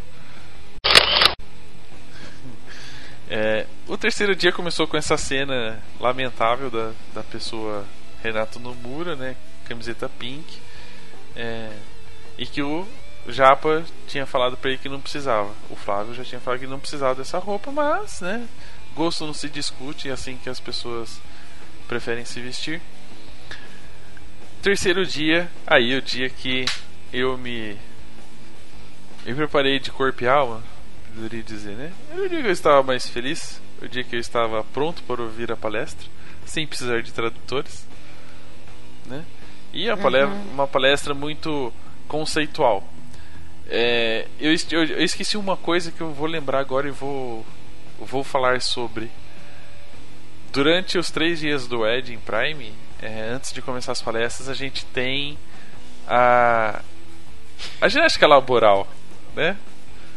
Uma cena Verdade. bonita, né? Uns gordinhos com a camiseta levantando, né? Não conseguindo alcançar os pés. Alguém que não fazia, né? Alguém que não fazia, que eu não sei quem fui, né? Ficava lá Aham. fingindo que tava dormindo. Enfim, nessa, nessa ginástica laboral, Ana Cariani estampou uma capa do, do blog. Velho, do- mas tiraram uma foto, mano. Depois de eu ter tiraram, colocaram uma do Você é Único tal. Eu vou confessar que eu fiquei um pouquinho chateada. E se eu não me engano, esse post é da Bruna. É, Bruna, a gente precisa ter uma conversa séria em relação a isso. Porque a primeira vez que eu consigo aparecer alguma coisa, que o Gui não me coloca em vídeo nenhum. Nunca aparece nem. Não aparece nem o desfocado em um 2 lá no fundo. É, Aí quando, puta que pariu, eu tô numa foto, tudo bem que eu tava, tipo, no momento soltando o ar, né? Mas, porra, tiraram a foto, velho. Meus minutinhos de fama. É, tudo bem, está lá você fazendo a ginástica. O Biga também foi uma- um centro das atenções durante, durante a ginástica laboral. Né? E no terceiro dia a gente fez a ginástica mais uma vez. Então começamos o dia. No, segundo, no terceiro dia foi mais sofrível que botaram a gente em duplinha. E não tem, não tem lógica botar eu pra fazer exercício com o Petroco. Porque ele é muito mais forte do que ele, quase me quebrou. É, Era esse né? o objetivo. Tipo aquela, aquela enfim, paradinha assim, puxa o braço, braço pra trás, velho. Ele não parava, tipo, ele tava quase me quebrando. Eu queria cruzar pra ver se tava. Ah, Tipo, sabe quando você. Sabe aquela, aquele negócio, aquela brincadeira do docinho de frango que quebra pra ver quem fica com a parte maior? Eu- Eu tava tentando fazer Uhum. Que- isso, só. é, e o que, que você ia fazer com os meus braços depois que você quebrasse eles? Sei lá, brincar de chaco, sei lá. Enfim. Bom, terceiro dia, palestra com o italiano Eduardo Agreste. A- eh, Mas por que, que eu não consigo falar Agreste na primeira? Então, não sei, porque você tem um retardamento mental. Eduardo Agreste. Né? Exatamente. Eduardo, bom- quem acha que é, Edu, é Eduardo. Não, se escreve Eduardo, mas não se fala Eduardo, se fala Eduardo. É igual. Paula. Não existe Paola. Não é Paola. É Paula. Eu conheço uma Paola que Aprenda. todo mundo chama ela de Paula. É, então, em italiano é Paula, não é Paolo. Enfim. É, explicado essa questão linguística. O Eduardo, como bom italiano, falou muito sobre arte, né? sobre é, influências da arte e da cultura sobre a, sobre a fotografia. Algumas pessoas podem ter reclamado da prática, porque ele não é um fotógrafo comercial, ele é um fotógrafo de casamento, fotojornalista. Exatamente. Então ele não ele não dirige o casal, ele não dirige cena, ele não cria cena, ele não usa luz artificial. Então ele registra o que está acontecendo. Ele é um fotojornalista, um fotógrafo documental. E ele mesmo cita alguns exercícios que ele faz é, autorais para manter essa característica. E algumas pessoas ficaram meio chateadas na prática porque ele tipo deixou as pessoas um pouquinho afastadas e fotografou sozinho e as pessoas não poderiam fotografar. É, A gente volta na questão da ligação com as pessoas. É, ali não era para transmissão de técnica, né? É, o básico, obturador, velocidade, isso aí você teoricamente já deveria saber. É, o comercial você aprendeu durante os dois dias com o Sal e com a com o Sal e a Taylor, com a Julia e o Jeffrey. É, ali não era essa a questão, era a questão dele mostrar as influências, e a gente citou isso na, no programa com, com a Rafaela e o Fábio e a, e a, e a Júlia, A Júlia. que a gente fala muito do, do conhecimento, das experiências, das inspirações. E era isso que ele queria mostrar. Tudo aquilo que inspira ele, né? palavras, imagens, filmes, é, objetos de arte, ia ser transmitido no momento que ele fotografasse. Que isso ia ser automático. que na hora dele que ele estivesse fotografando as coisas aconteciam da maneira que ele pensava, que ele já tinha imaginado, que ele foi influenciado. E, e eu não achei estranho as pessoas meio que falarem sobre isso, porque foi o que ele disse durante todo o dia durante a palestra. Né? Eu acho que valeu muito a parte teórica dele e ele acabou fazendo algumas perguntas que realmente faz a gente pensar, é, principalmente numa situação lá que a gente perguntou para ele, vocês vão ver no vídeo. Eu fiz exatamente as mesmas perguntas para ele que eu queria ver o que ele ia falar. Então, eu achei que a palestra do Eduardo, apesar de não ter acompanhado o finalzinho, porque a gente teve que sair meio que às pressas, né? Porque a gente tinha que chegar antes de uma certa festa aí. não, não era muito. A gente tinha que também acompanhar o, o encerramento do Ed lá no outro hotel. Exato. E mas a essência do Eduardo foi mais ou menos essa, né? É, da importância, a gente fala da importância com as pessoas, com as outras pessoas, com o relacionamento com as outras pessoas, mas ele lembrou também que tem muito da, da gente, a gente com a nossa cultura, a gente com as nossas inspirações e, e, uma cena engraçada até no dia do Eduardo lá, eu bati a cabeça no teto, quase abri um rombo no A sala era. A, Metade a da sala, sala tinha o cinema. teto mais baixo, assim, era uma sala de cinema. Quando ele e levantou, era justo na parte que eu estava na cadeira. Não, não, meu, bateu de coca, assim, ó, tum no teto. Ainda bem que era gesso. Né? Não furou. não Ainda quebrou, bem ou não, nada, né? Você mas- quase quebra o gesso. É, é, mais ou menos. Mais ou Não, menos. eu fiquei sabendo que depois no final do dia quebraram o chão, então tudo bem. Ah, então não, não fui eu dessa vez. Não. Bom, mas essa foi a, a- as três palestras internacionais. A gente queria é, deixar assim, não sei se a gente conseguiu nesse bate-papo transmitir um pouco do que aconteceu. Vocês vão acompanhar depois as entrevistas em vídeo, né, com as devidas legendas, se Deus quiser. se a gente conseguir entender as respostas que a gente fez, teve durante o, o programa. Cara, eles falam pra caralho, velho, pra responder, é muito engraçado.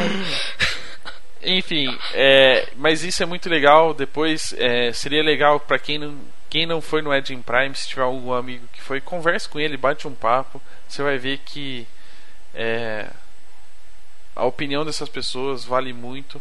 É um dinheiro bem investido. Com certeza. É um, são três dias de pura imersão, tanto em conhecimento quanto em relacionamento. E cara, você se diverte muito. Put- Não, É- não. é muito É-. Essa parte não dá nem pra comentar. É uma coisa que, assim, as pessoas. O, o vídeo do Gui. Óbvio que o Gui, tipo. O Gui, pra mim, eu não tenho palavras pra descrever o que, que esse cara faz. Tipo, ele é incrível.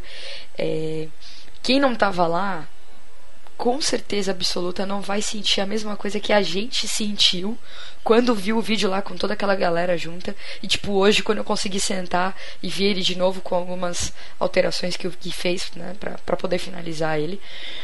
Mas, assim, é, assistam o vídeo do Gui.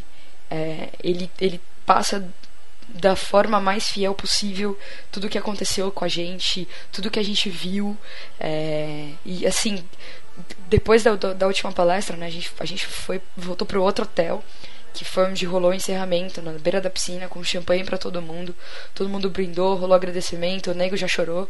Teve agradecimento especial pro papo de fotógrafo. Teve, não foi? Teve, lógico que. Se alguém gravou, eu não sei, mas teve. Mas teve. É, o Gui tava filmando, eu acho que ele não tava filmando. Vamos ver se tem isso aí gravado. É... e, e assim, quando começou a passar o vídeo, eu, eu sempre fico muito ansiosa pra ver o vídeo, porque eu sei que ele vai talvez me trazer detalhes que eu não tinha percebido. E o Gui, ele fez um negócio muito diferente dessa vez, que o, o vídeo começou, tipo assim, a primeira palavra que a Julia fala, eu comecei a chorar. Eu chorei até o final do vídeo. E aí depois eu não conseguia parar, tipo, quando eu conseguia parar, que eu, eu, me, eu respirava, né? Alguém olhava pra mim e falava assim, você chorou? Aí eu começava a chorar de novo. E eu precisava me maquiar pra ir pra festa. E tipo, eu já tava com a cara inchada, vermelha de. de... Então assim, alguém pode assistir o vídeo e falar assim, nossa Ana, mas por que, que você chorou? Tipo, o que, que tem de mais? Cara, não adianta. é. Você só vai saber como é o dia que você for e você presenciar tudo isso, óbvio. Nenhum vai ser igual ao outro. E eu acho que cada vez eles tentam fazer de uma forma para ser melhor do que o anterior, que esse é o intuito. A gente nunca quer que seja igual ou inferior.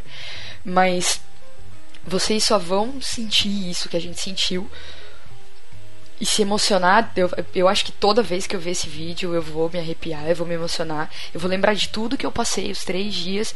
É, é incrível, assim. Então vejam, a gente vai botar o link aí do vídeo para vocês verem. É, é um resumo. Não de tudo, óbvio, falta muita coisa que é impossível, senão ele ia ter que fazer um vídeo de três dias. tipo, filmar na íntegra os três dias.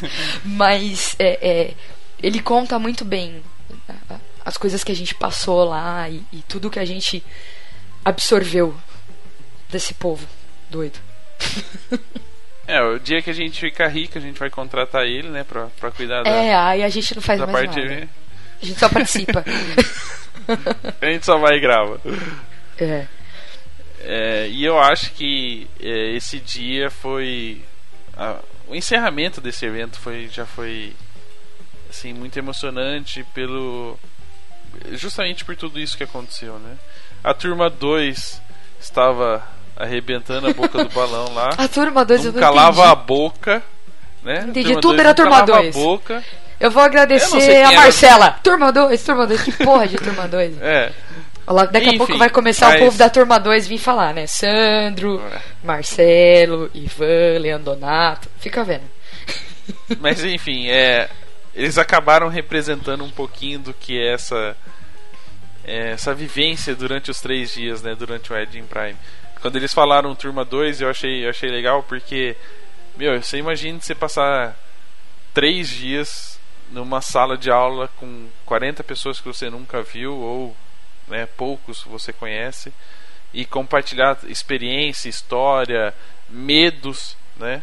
Porque você acaba fazendo perguntas relacionadas ao seu trabalho, que é um medo, é um tipo um ponto fraco e você acaba abrindo isso para outras pessoas.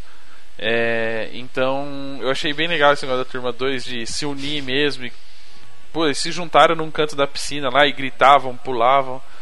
É, senti falta disso porque o Bigarelli não estava no nosso grupo, né? Tava aus- Ele era da turma 3, mas estava ausente.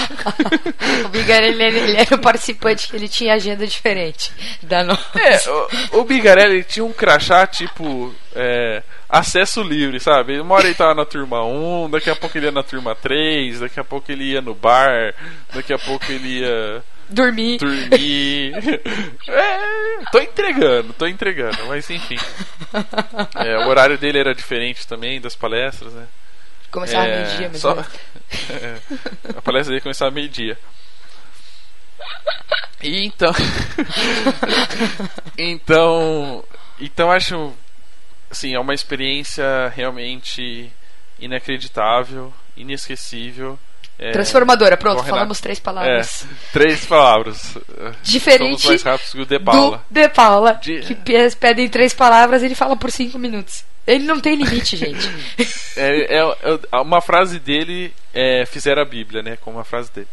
Exatamente. Enfim, é, isso é o Edging Prime, é essa sensação, esse relacionamento com as pessoas, é, sentimento, é, é tudo, né? E uma coisa que sai do Edging Prime e vai para um, um outro patamar, a gente vai contar daqui a pouquinho sobre o evento Lente de Ouro.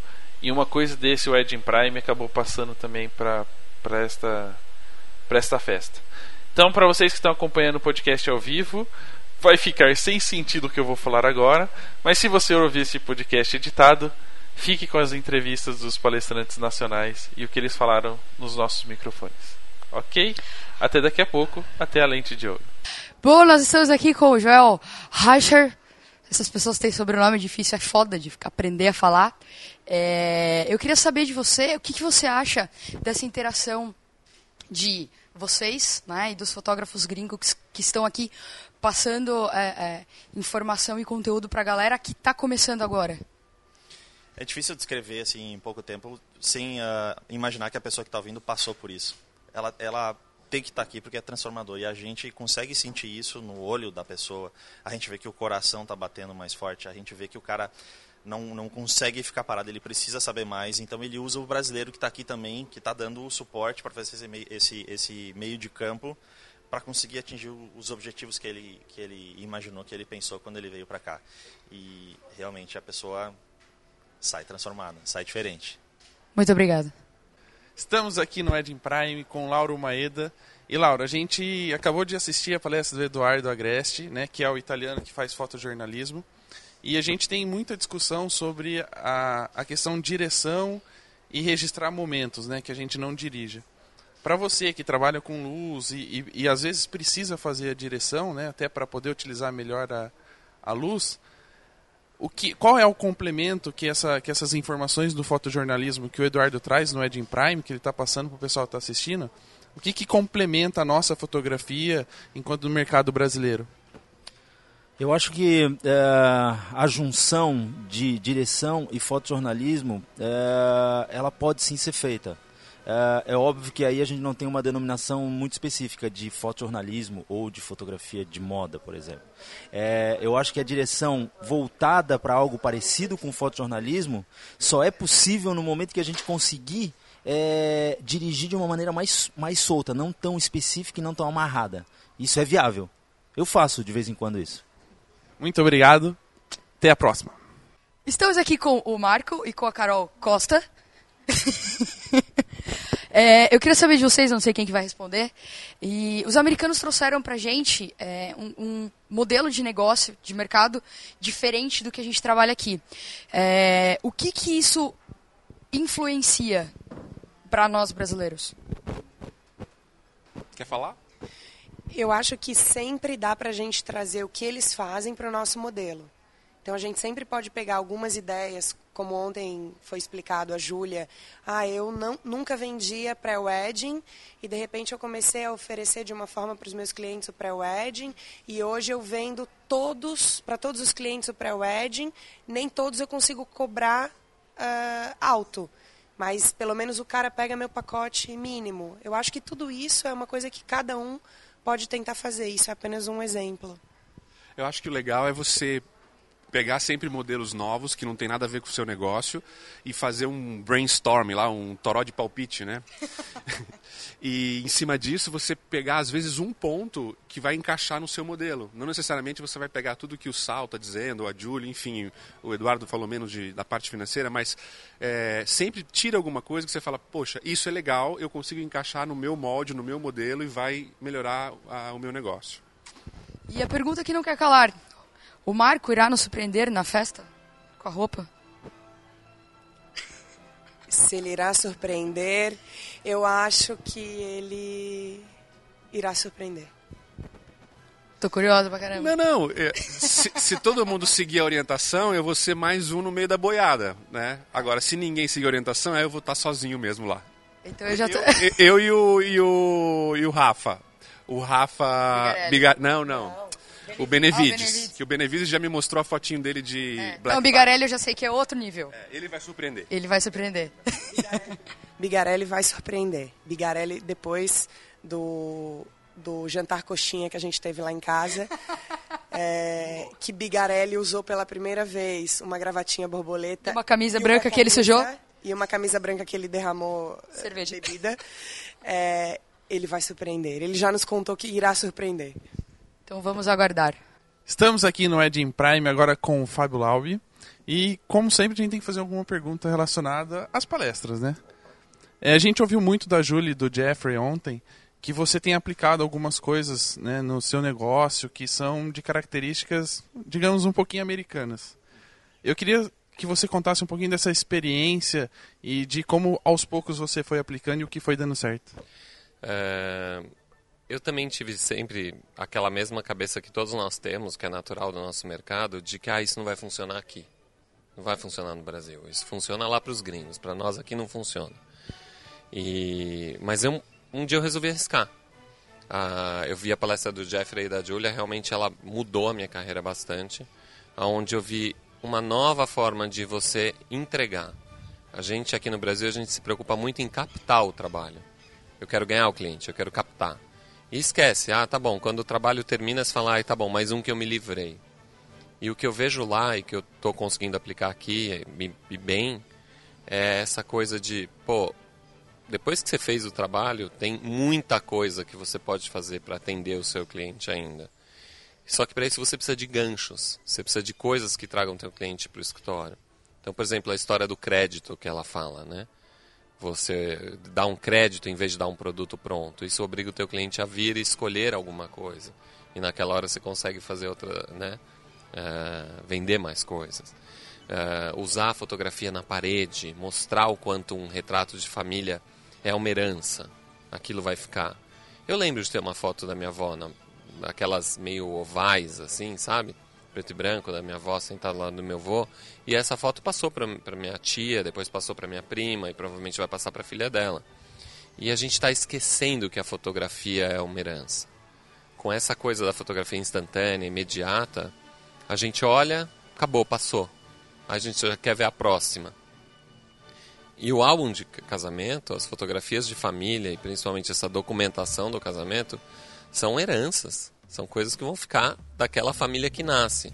Porque eu tenho a minha família até o dia que eu me caso. A Mônica teve a dela até o dia que a gente se casou. No dia que a gente se casou, nasceu a família Barbosa Laume. Minha e da Mônica. Aquela família nasce ali. Se for fazer uma árvore genealógica, meu tri-neto, provavelmente ele vai chegar na gente. E o brasileiro, infelizmente, não vê isso. Eu acho que essa é uma das grandes ganhos que os, que os americanos conseguem mostrar pra gente. Que a fotografia é, sim, e deve ser uma herança de família. Muito obrigado. Obrigado. Você esteve aqui nas três edições do Wedding Prime. É, qual que foi a impressão, né? O que que, o que que você sentiu dessa vez? Nessa edição do Wedding Prime eu tive uma sensação muito gratificante que foi rever os fotógrafos, os congressistas da primeira, muitos da, da primeira edição, muitos da, do ano passado, da segunda edição, e a nossa satisfação foi em saber que o quanto que o evento, que o Wedding Prime contribuiu para o crescimento desses fotógrafos profissionalmente e, e, e o quanto que esse evento mudou a vida deles. Então foi, foi muito gratificante é, eu, eu, eu, colher esse depoimento dessas pessoas, de, de, estar encontrando com eles aqui novamente e ouvir o quanto que o Edge Prime os ajudou. Excelente. E agora uma pergunta muito importante. É, eu fiquei sabendo que você está fazendo uma propaganda enganosa. Porque na, na, no teu retrato de divulgação do evento, você tem cabelo. Eu queria saber o que foi que aconteceu, porque né, você está vendendo um produto que não é o, o que realmente existe. É verdade. É, eu sou obrigado a admitir que, infelizmente, de uns anos para cá, é, tem diminuído bastante aqui a parte de cima. E confesso a você que foi uma surpresa quando eu vi pela primeira vez, que foi o meu segundo fotógrafo, o meu assistente, fotografando do, do, de cima da igreja. E quando eu olhei, eu falei assim: o que, que é isso branco aqui? É um reflexo? Ele, não, cara, tá acabando o cabelo, tá acabando o cabelo. Mas é saudade. Na verdade, eu, eu, sinto muita saudade dos meus cabelos. Por isso que você não manda trocar a foto. Mas ano que vem eu prometo que vocês vão ver uma foto mais atualizada. Ah, então tá bom. Então nada mais de propaganda enganosa ano que vem. Não, não, não. Ano que vem vai ser certo. Beleza, obrigada. Vale.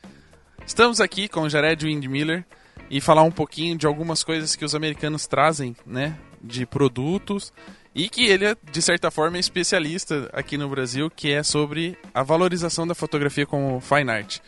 A gente ouve falar muito sobre a valorização como serviço, a valorização da fotografia como serviço, e as pessoas às vezes esquecem de falar sobre o trabalho final, o produto a ser entregue. Eu gostaria de falar, de perguntar para você, né, que você contasse um pouquinho da, do que você tem de experiência sobre o assunto e um pouquinho dessa característica americana, né, de, de criar produtos e, e, e, ganhar dinheiro com, com isso de uma certa forma. É bacana. É, cada um aqui a gente vê que tem um perfil diferente de trabalho, cada um tem uma maneira de vender. Todos vendem, né? Uns são mais cautelosos, outros são mais agressivos, mas é, é o jeito deles mesmo, né? Mas o fanart é uma boa porque realmente hoje é a palavra da vez, né? Querendo ou não, a gente vê falar muito sobre fanart, fanart, fanart. Até pouco tempo atrás era workshop brotando para tudo quanto é mangueira aí, né? Mas o, o, grande barato é que a gente tem que saber explorar esse lado bom também de poder vender retratos como fanart, de poder vender essas obras que a gente faz em casamentos também como fanart, porque se deixar ela passar apenas no álbum, muitas vezes passa despercebido e ali a gente tem um potencial muito grande de fazer impressões belas. Eu hoje uso algumas táticas para isso. Por exemplo, eu vendo algumas obras como fine como um plus após o casamento. Aquela fase que já passou as despesas altas, aquela fase que eles já estão mais à vontade, já entregou o álbum, muitas vezes você oferece aquele trabalho das 25 melhores fotos do teu, do teu melhor supra-sumo ali e ofereça como fine art. É, é, hoje já não está mais tão complicado como antes, sabe? A gente ter belas impressões em várias cidades, já, já tem como fazer essas impressões. E o que vale é muitas vezes é você poder mostrar um trabalho superior a um álbum convencional em uma foto impressa, impressa, impressa é boa, né? Em uma foto impressa em um papel Honey Miller, um papel de qualidade fibra de algodão, né?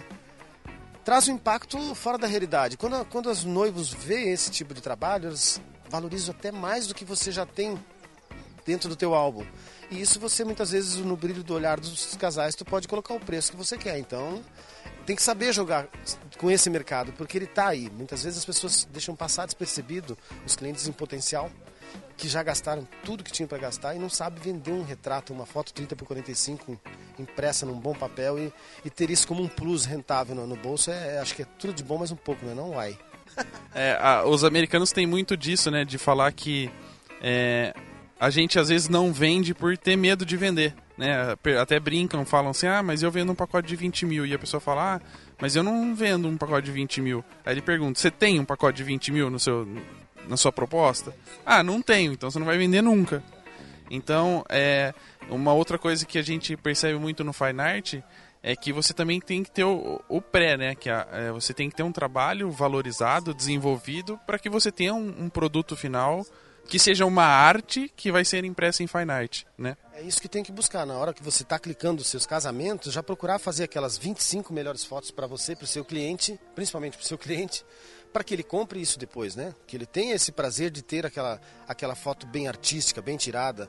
Nem sempre é fácil a gente fazer dentro de um casamento naquela correria que é, mas quando tu tem uma pausa que possa levar o casal fora em algum lugar que faça umas fotos bem caprichadas, é certeza que tu vai fazer aquilo ali virar um, a arte fina do teu trabalho e poder oferecer como uma venda de um plus mesmo, né? Isso aí, lá fora tem muito disso, eles cercam isso o tempo inteiro. A gente está aqui hoje ouvindo falar sobre três palestrantes sobre isso o dia inteiro, né?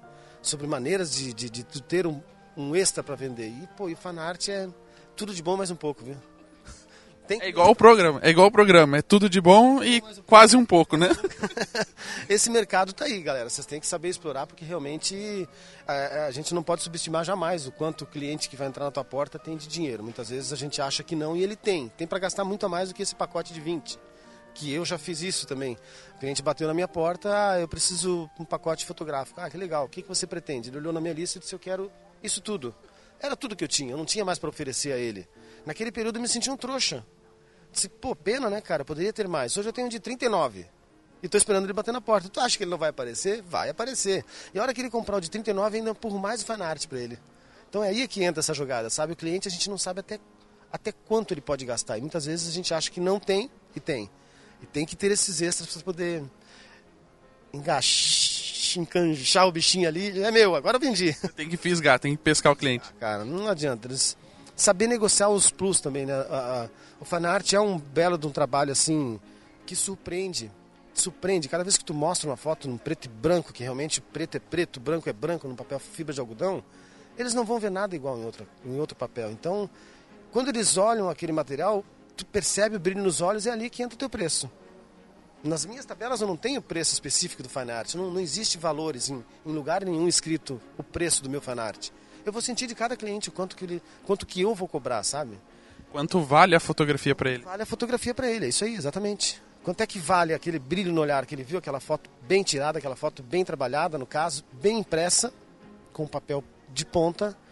A hora que eles. Se lacrimejar é 50 mil. Muito bem. Vamos esperar, né? Se ganhar 50 mil, jantar é por conta do Jared. É, tudo por conta. Vamos todos juntos aí, galera. Só quantos, quantos nós temos aqui? 120, né? 50. Ah, vai dar, o dinheiro dá. Obrigado. Valeu, cara. Obrigado a vocês. Agora estamos com a estrela, né? Ou a revelação do Ed Prime, Rafael Bigarelli. Que ele é o único que tem um horário diferente aqui no, no, no Congresso, né? Os, as palestras que ele assiste começam meio-dia e termina meia-noite. Rafa, tirando a brincadeira, claro, é, para você que palestra no, no Edin, né? Dois anos já, uma no núcleo, uma no palco principal e vai palestrar de novo ano que vem lá. Dividindo o palco, mas vai palestrar. É, Dividindo não, né? Porque você e o Zapico lá vai ser uma somatória para dar uma pessoa, né? Foi mais ou menos assim que, que calcularam. É, para você, conta um pouquinho eh, dessa experiência de participar de um Ed Prime, que é um pouquinho menor, mas que tem mais tempo com os palestrantes, você pode trocar mais ideias. O bom do Ed Prime é que você tá perto dos palestrantes e tem essa galera do Brasil, tipo o Maeda, o Jared, o Marcão, que ajuda esse povo a crescer na fotografia. E essa ligação com a galera, tipo de troca de experiência, que no Ed tem também, mas aqui é muito mais intenso, que todo mundo acaba se conhecendo, com é, é, menos, menos pessoas e tudo mais. Então, vir pro Prime, tipo, é o que eu falo pra, pra toda a galera.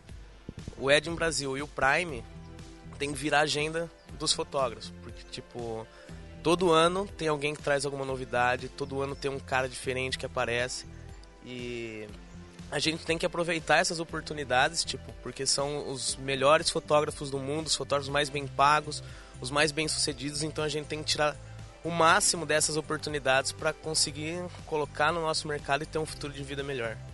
As pessoas sempre acabam comentando, né? A gente ouve de vez em quando que ah, mas é um mercado totalmente diferente, né, do nosso, e eu não vou conseguir aplicar isso.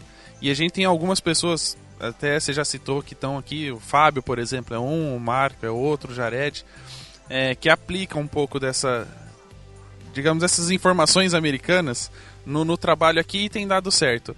É, para você, o, maior, o maior problema disso é o medo de arriscar, né?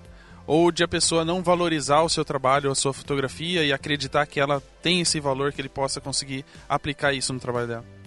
Eu acredito que as maiores barreiras que os fotógrafos e outra qualquer profissão são as que a gente mesmo coloca em cima de nós mesmos. Tipo, que nem eu tenho esse estilo maluco aí, mas o minha, minha estratégia de marketing, de marketing é diferente. Mas eu consigo agregar valor no trabalho também. Então a gente não tem muita desculpa e não tem um estereótipo para seguir. Então, quando você fala que não é a mesma realidade, realmente não é. Mas a gente pode pegar exemplos, como eu tirei um exemplo daqui, eu vou subir o meu valor em dois mil reais e o casal não vai perceber. Com um toque que eu peguei de um americano. Lógico que é diferente, mas tudo pode ser reciclado, porque nada na, na Terra se cria, tudo se copia e se transforma. Muito bem, tá, tá ficando fisiológico, né? é, a gente vai aprendendo, a gente assiste uma palestra do Benevides, fala um pouco um, um pouco com outro, a gente vai ficando mais culto, né? Expectativas para o Inspiration hoje à noite? Cara, fiquei sabendo que vai ter que pagar a cerveja, então tem que tomar batida. E, não, eu tô ansioso pra, pra saber é, do resultado. Antes disso, eu acredito que eu não vou ganhar mesmo, porque tem pessoas que, tipo, eu acredito que mereçam mais que eu.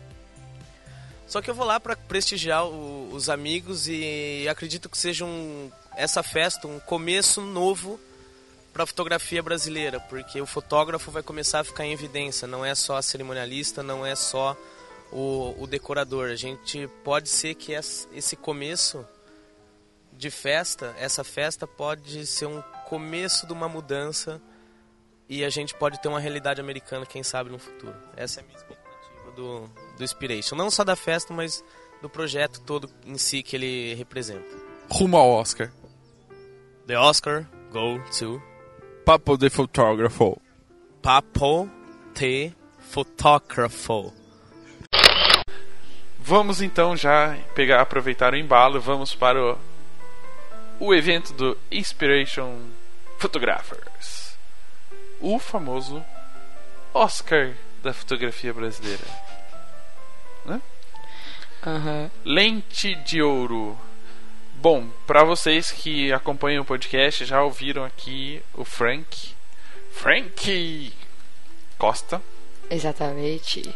Que a gente disse Sobre... que ia levar o cachorro do Marcelo, o Frank, de mascote pra festa. E o Frank não acreditou que o cachorro chamava Frank.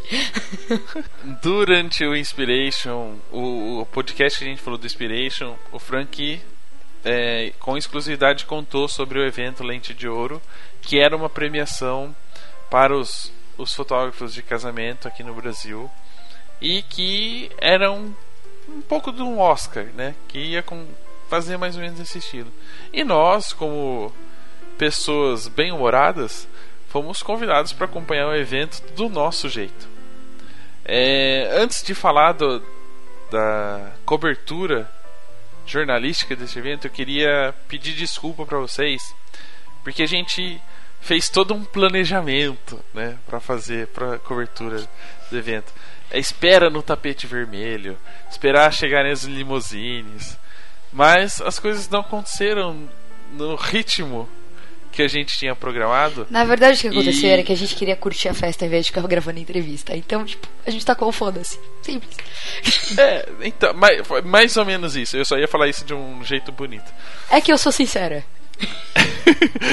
É, na verdade, o que acontece? Depois dessa experiência com as pessoas no Edging Prime e com as declarações da, da Julie e do Jeffrey e também do, do Maeda, a gente falou, poxa, né?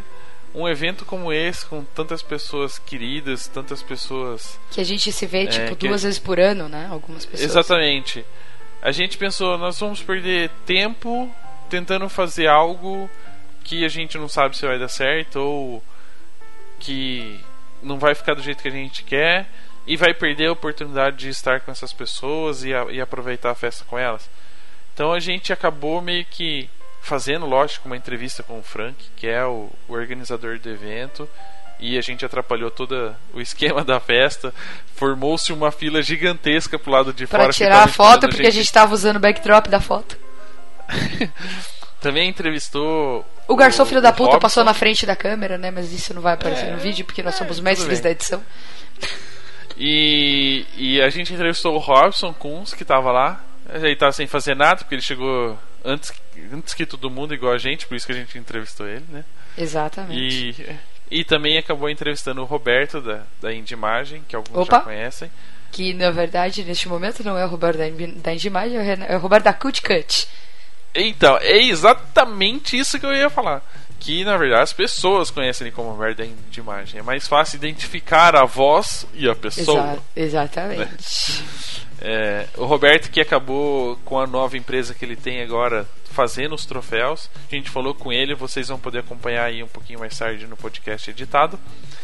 E, gente, meu, guardou o microfone, guardou a câmera e foi Enfiamos tudo no aproveitar- carro. É, e aproveitar essa festa porque era uma oportunidade única da gente estar com as pessoas é, comemorando esse esse novo patamar da fotografia brasileira, né? Um Oscar da fotografia brasileira é um evento que marca, que marcou e, e de tudo isso que a gente passou durante três dias no Edging Prime, eu tenho certeza que, que esse evento foi é, o encerramento perfeito, assim, pra gente. Eu ia falar se eles não podiam É, ter e- feito num dia melhor, né? É, e eu acho que as pessoas melhores, né? Acho que foi tudo é, se encaixando e, e transformou num, num dia marcante, assim. É, a gente vai citar aqui os, os, os ganhadores e depois a gente, eu, eu queria contar um pouco do que aconteceu. Não sei se o Frank vai soltar algum vídeo, provavelmente, porque tinha uma galera filmando lá. É, que conta essa história. Eu não queria estragar a surpresa, mas eu quero contar é uma coisa que aconteceu muito bacana. Então, antes de tudo isso, eu vou pedir pra Ana, se, com essa voz sexy que ela tem, cutucando o nariz, que agora todo mundo viu. Não, tá coçando aqui, ó. Sabe aqui, ó? Aqui do lado, tô coçando aqui, ó. Entendeu? Uhum. Aí eu tenho que coçar. Aí que eu pus o dedinho por E aqui eu- pra não bater no microfone, entendeu? Ó.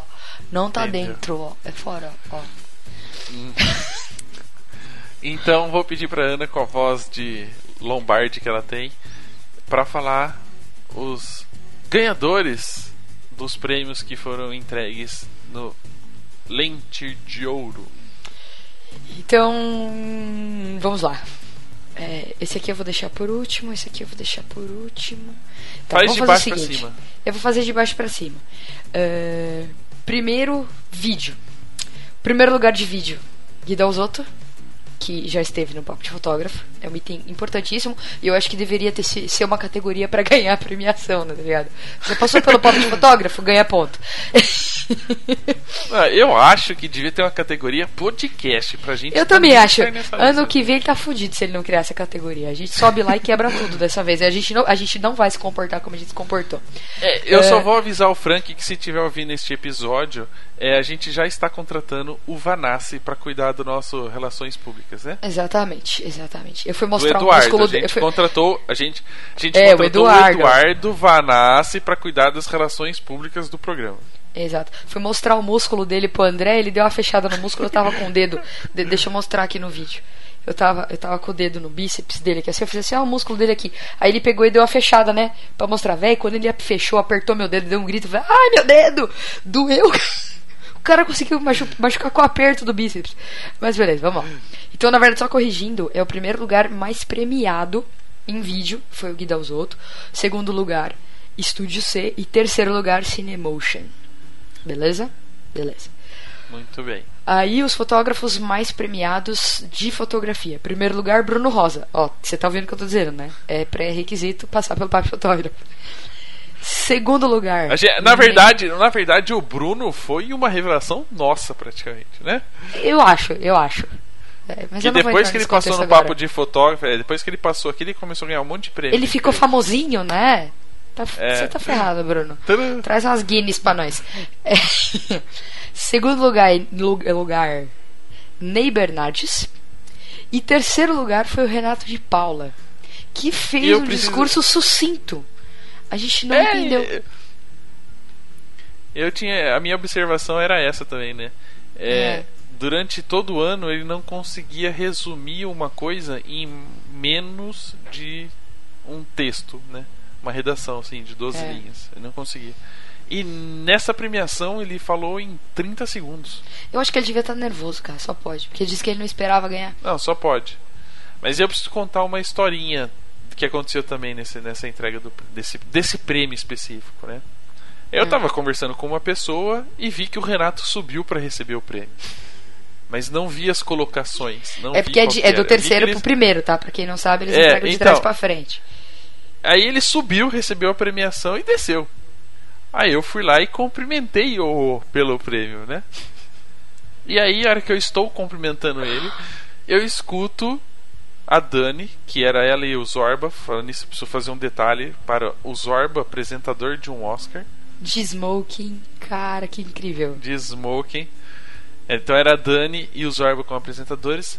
Estou abraçando o Renato de Paula, eles anunciam o segundo lugar, né, do prêmio. Eu Exato. olho para o Renato, eu olho para o Renato e, e, e pergunto-lhe: é, Este é o terceiro prêmio? Aí ele sim. Eu falei: Não é o primeiro prêmio? Ele falou: Não. Aí eu peguei meu abraço de volta. Porque eu só cumprimento o primeiro lugar. Exatamente. Mas Enfim, quem foi a revelação do vídeo? Revelação de ano no- do ano no vídeo foi a, o, a, a, o, o, a Show Motion. Revelação do A ano na revelação de fotografia. foto. O Ney Bernardes, né? Que foi o segundo Novamente. lugar. Exatamente. Bicampeão, bicampeão do troféu. Videomaker Ele do ano. ele- é, não, espera aí, espera aí, eu preciso contar uma coisa. Que ele que disse que, que ele recebeu duas lentes de ouro, né? Aí ele Uhum. falou pro Frank agora que ele quer que as duas lentes, uma seja 24 e uma 85. Nossa Entendeu? senhora. Não, deixa quieto. Eu vou, eu vou continuar.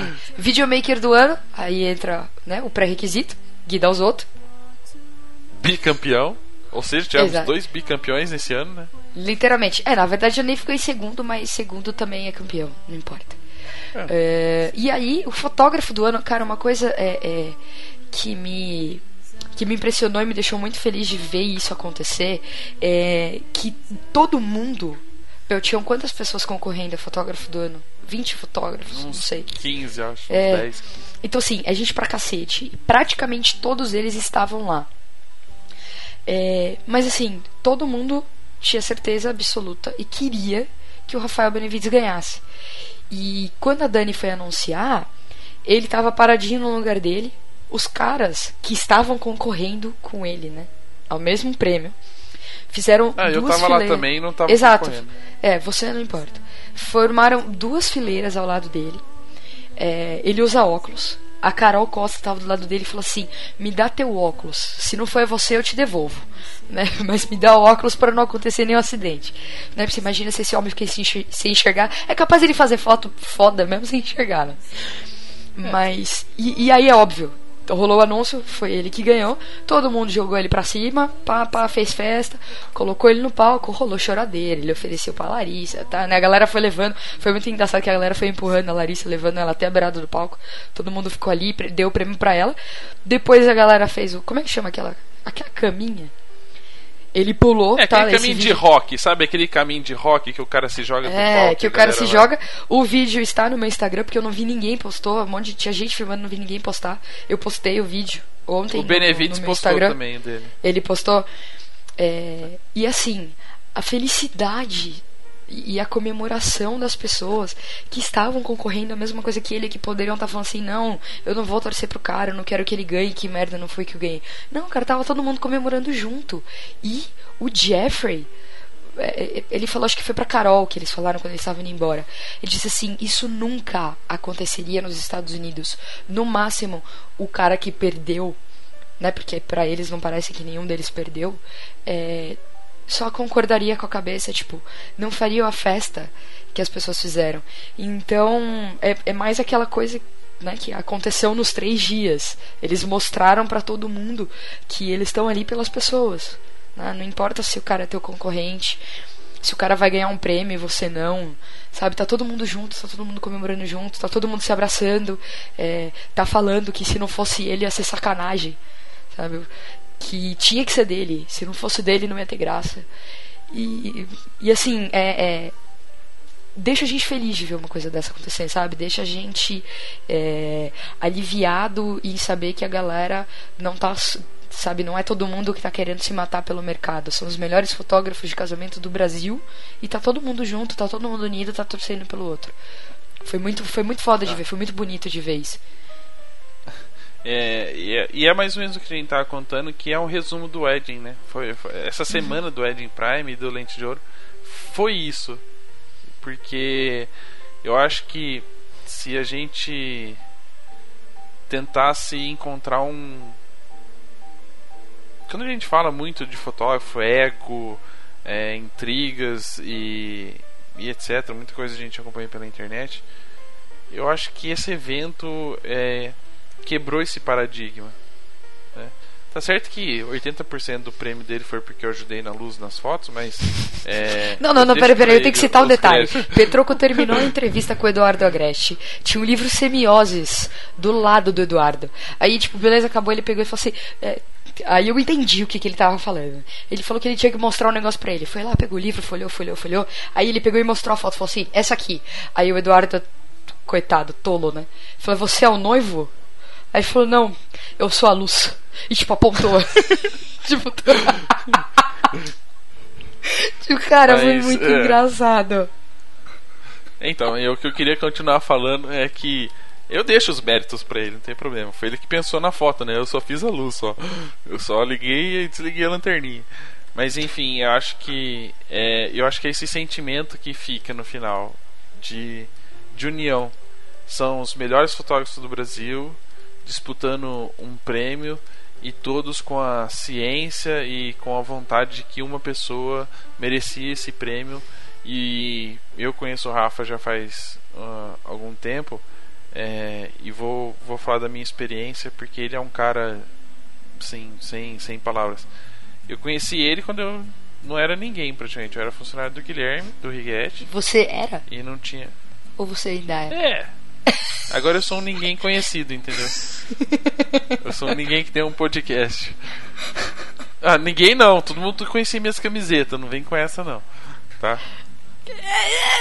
Tá bom. 400 pessoas compraram, então tá bom. Enfim, Devia estar tá rico, né? E, é, e sempre no começo, ele sempre foi super atencioso, super gente boa. Tanto que o primeiro Ed que eu fui, que eu acabei conhecendo ele, tirou uma foto cinco Rafas, né? O Bigarelli, eu, ele, o Vaso, o Kareliski e mais alguém com o Rafael, que eu não sei quem que é. é e, e, desde o começo ele teve esse relacionamento. E ele falou uma coisa que fechou assim o evento quando ele ganhou o prêmio. é, precisamos ser mais humanos, né? Não sei se foi bem assim a Exatamente. frase, mas foi. Mas foi, é, foi- foi não algo- sei se foi isso, mas foi algo do gênero mesmo. É, deixamos de ser alguma coisa que eu não lembro o que é para ser mais humanos. E eu acho que esse mais humanos foi o que as pessoas fizeram durante o Wedding Prime e terminaram na, na premiação do Lente de Ouro. Então, um agradecimento especial ao Frank pela ideia né, de, de criar o Inspiration, pela pela dedicação à associação, a, a esse projeto, porque não é fácil criar uma associação é, dessa, dessa, desse tamanho, com essa, com essa importância, e em menos de um ano fazer um evento como esse, uma premiação como essa. É, parabéns à família dele, a gente acompanhou mais a Brenda, mas a gente ficou sabendo que foi a família inteira que se dedicou à organização do evento, estão de parabéns. Eu tomei Foi até um, susto evento- com a esposa dele, né? Que na hora que a gente É. foi se despedir, eu fui falar tchau pra ela, ela olhou pra mim e falou assim: Eu tava super ansiosa pra te conhecer. Eu fiquei assim, tipo, como assim, gente? Ela tava ansiosa pra me conhecer, tipo, eu não entendi nada, sabe? Óbvio, eu fiquei muito feliz de ouvir isso, mas é até estranho, né? Tipo, é a, é a esposa do Frank que organizou tudo isso e ela tava ansiosa pra me conhecer, sabe? E uma coisa que a gente queria agradecer, a gente vai agradecer, é, a gente agradeceu a família, mas agradecer a Brenda, porque foi dela a ideia, né? Não sei se foi uma boa ideia, mas foi dela a ideia, de convidar a gente a entregar um prêmio. Eu acho que isso pra gente é uma satisfação muito grande, uma felicidade muito grande, porque você imagina um, um, o primeiro Oscar da fotografia brasileira a gente subir ao palco para entregar uma homenagem, né? Porra, É, cara. a, a Ana, a Ana estava tremendo antes de subir Cara, no eu palco. tava quem- muito nervosa, velho. Eu tava muito nervosa, parecia que eu ia receber algum prêmio, né? Ela- não sabia o que fazia no palco, entendeu? Ela pegou o troféu e ficou parada. Parecia a estátua da liberdade. Sabe a Cara, estátua você da tá em cima liberdade? do Era palco. a Ana no palco. É, ela olhava segurando mim. assim. É. Ela olhava pra mim pra ver se eu faria alguma coisa e olhava pro homenageado, que era o pessoal da Indimagem. Que queria logo a porra do troféu, É. né? Que o cara esperando o troféu e a Ana. é, E eu parada assim, o que que eu Tipo- faço? Não, cara, você tá em Aí- cima de um palco com um monte de luz em cima de você e, tipo, uma puta de uma galera olhando e você não consegue enxergar o rosto deles pra ver se eles estão fazendo careta, pra ver se eles estão sorrindo pra você. Você não consegue enxergar, é muito estranho. É.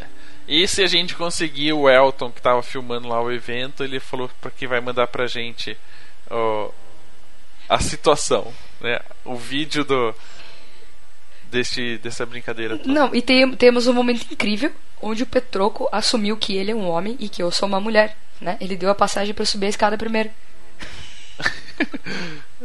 Não, é só por educação, né? É que, eu, é que eu sabia o que você iria fazer a hora que entrasse Exatamente. no palco. Aí você e eu não queria passar frente eu pass- vergonha. É, mas eu não É. passei vergonha. A galera me aplaudiu. É. Ou não, né? Não passei vergonha, não, tá? A Julia, a Julia, depois que eu desci, que eu fui pegar uma coca, a Julia pegou no meu braço e disse que eu estava ótima, tá? E ela disse ok. in English.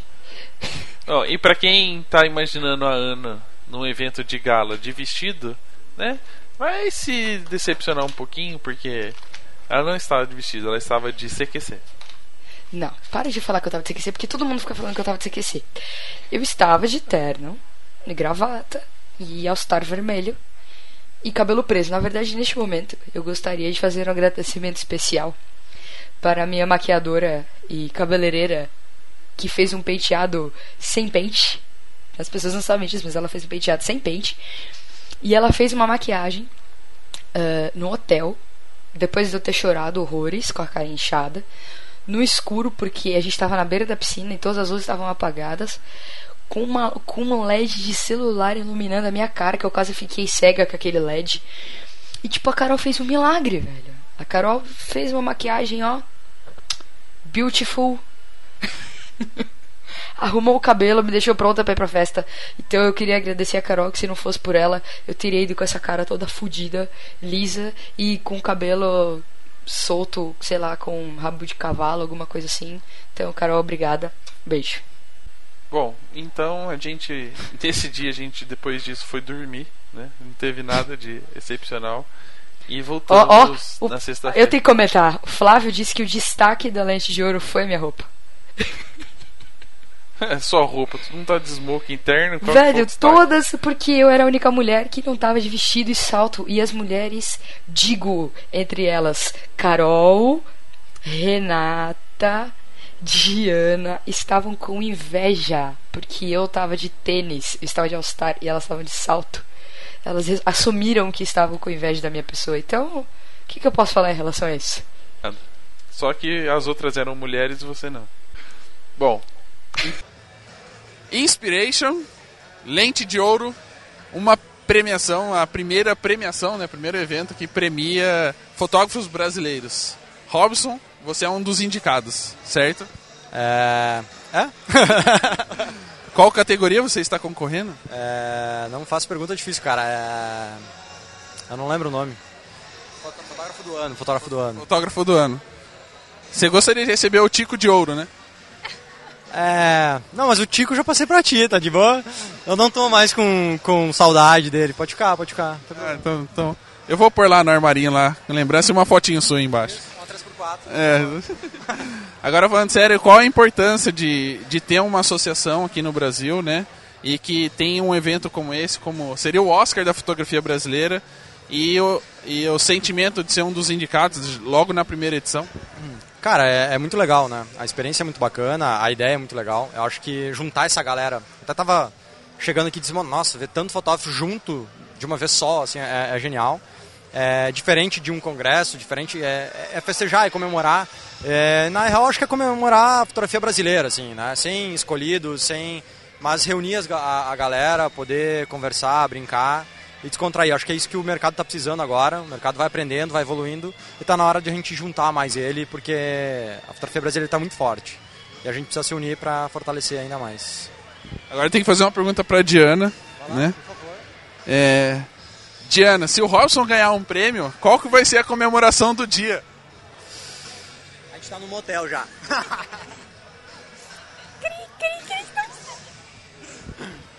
É, tô sabendo que vocês têm- que voltar cedo. Vai ficar acordado até lá pegar, pra, pegar, pra pegar a estrada? Porque tem que vo- voltar. Não, mas aí a gente pode mudar a volta, qualquer coisa. Isso a gente dá um jeito. Isso é de menos. Obrigado mais uma vez pela participação. Valeu, valeu. Tamo juntos. E nós estamos aqui no evento do ano, na noite do ano, na entrega da premiação Lente de Ouro. Eu tô aqui com o Roberto, que vocês conhecem como Roberto da Indimagem, mas hoje ele não é aqui o Roberto da Indimagem, ele é o Roberto da Cute Cut. Explica, mas na verdade ele não é mais o Roberto da Indimagem, ou ele vai deixar de ser o Roberto da Indimagem. E explica. Então, pessoal, é, primeiramente é um prazer a gente estar aqui participando desse evento, um evento marcante aí para esse, pra esse calendário né, da fotografia no Brasil. E todo mundo me conhece como Roberto da Indimagem e agora o Roberto da Indimagem está, está empreendendo, né? Quer, quer ver como é que é ser empreendedor. né? Então nós estamos aí numa fase de transição e em breve 100% na Cute Cut, né? cutecut.com.br. Você pode acessar o nosso Facebook também. É, mas a ideia da Cute Cut, nós somos uma empresa que trabalha com cortes e gravações a laser, gravações de alta qualidade, de alta resolução.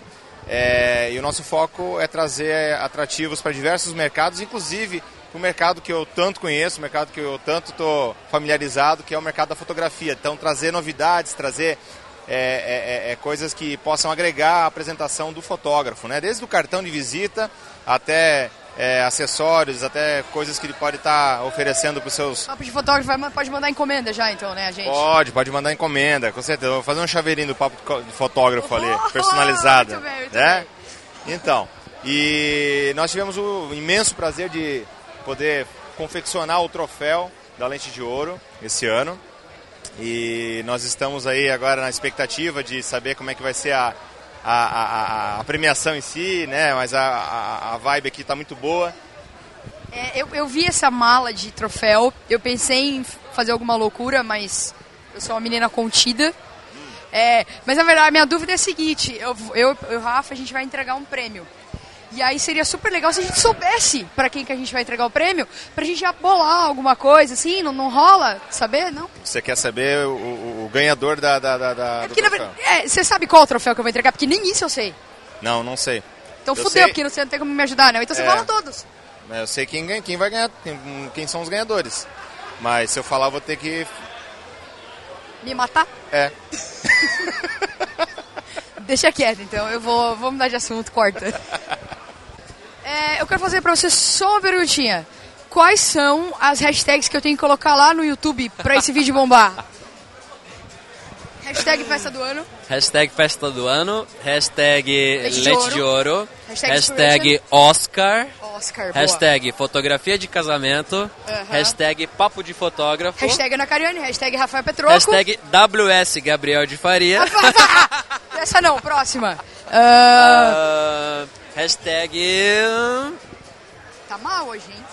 Nossa, acabei, acabei de entrar na festa ainda. Hashtag. ah, Hashtag... eu acho que chega de hashtag, porque.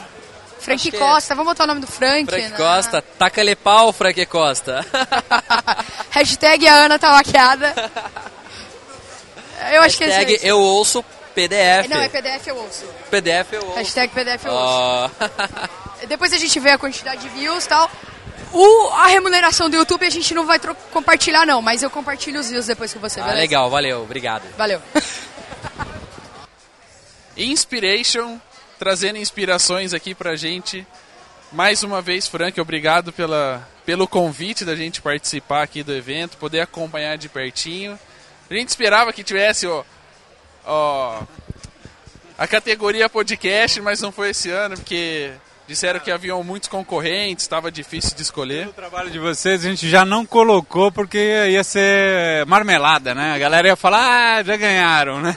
Ah, não, não, o ano que vem a gente gostaria. Se tiver mais gente, né, no mercado, aí a gente faz. Aí- Não, não, não, não. Não precisa. Tá bom assim. É só fazer um troféu de honra, a gente já tá satisfeito. Mas é, o Inspiration, Lente de Ouro. Na verdade, Lente de Ouro é um. É o fechamento de um ano que foi muito bom para vocês, né? Como, como associação.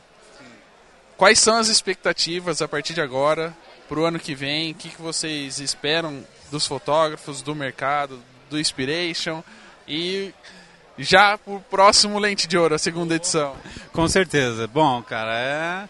Nossa, é muito legal ver essa galera toda aqui, né? De- do Brasil todo, de fora do país aqui. Muita gente, pô, se deslocou, se esforçou pra estar numa festa, né, cara? Pra estar numa festa. Não é, não é um congresso, não é, né? não é workshop, né?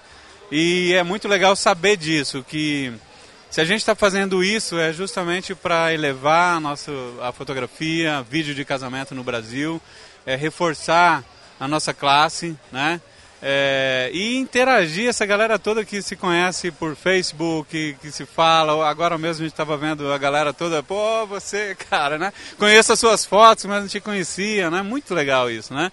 E saber que a gente está proporcionando isso deixa a gente muito feliz, né? E a gente quer realmente que esse evento aconteça todos os anos, porque é, vai ser muito legal, né? E Inspiration é para inspirar. E a gente quer inspirar as pessoas a se conhecerem também, né? a trocarem mais relacionamentos, a estar perto. E a gente tem muitos projetos para 2015, muita coisa legal para 2015. É, o que dá força para a gente trabalhar e fazer e criar os projetos e levar à frente essa, esse desafio que foi essa festa, por exemplo, é justamente o feedback da galera. A galera reconhece que hoje o Inspiration é muito importante para a fotografia brasileira, para o vídeo brasileiro, porque mostra a nossa cara lá fora, mostra o potencial do fotógrafo e do videomaker brasileiro. Né? Todos os, eh, os jurados internacionais durante esse ano trabalharam com a gente, reconhecem isso, e a gente tem sentido que a gente tem sido reconhecido lá fora como realmente um grupo de fotógrafos do mais alto nível, isso que, eu, que a gente gostaria que acontecesse. Né? Então a gente para 2015 tem muitos outros passos a dar agora, que é continuar esse processo de evoluir o nosso trabalho, engrandecer a nossa, nossa profissão e mostrar a nossa cara para o mundo. Né? Então a gente quer, tem várias coisas ainda para acontecer. Né? E a gente espera estar lá para acompanhar. Primeira mão, é. Pra... E o pessoal falou que hoje o DJ pode soltar fumaça e estrobo à vontade. À vontade. O problema é de quem tá fotografando. Não estamos nem aí. Não, o pessoal falou que só veio pra aproveitar, nada de fotografar. Tá, pô, vamos, vamos se divertir hoje, né? É, eu digo que a premiação, a lente de ouro, vai ter um ganhador, né?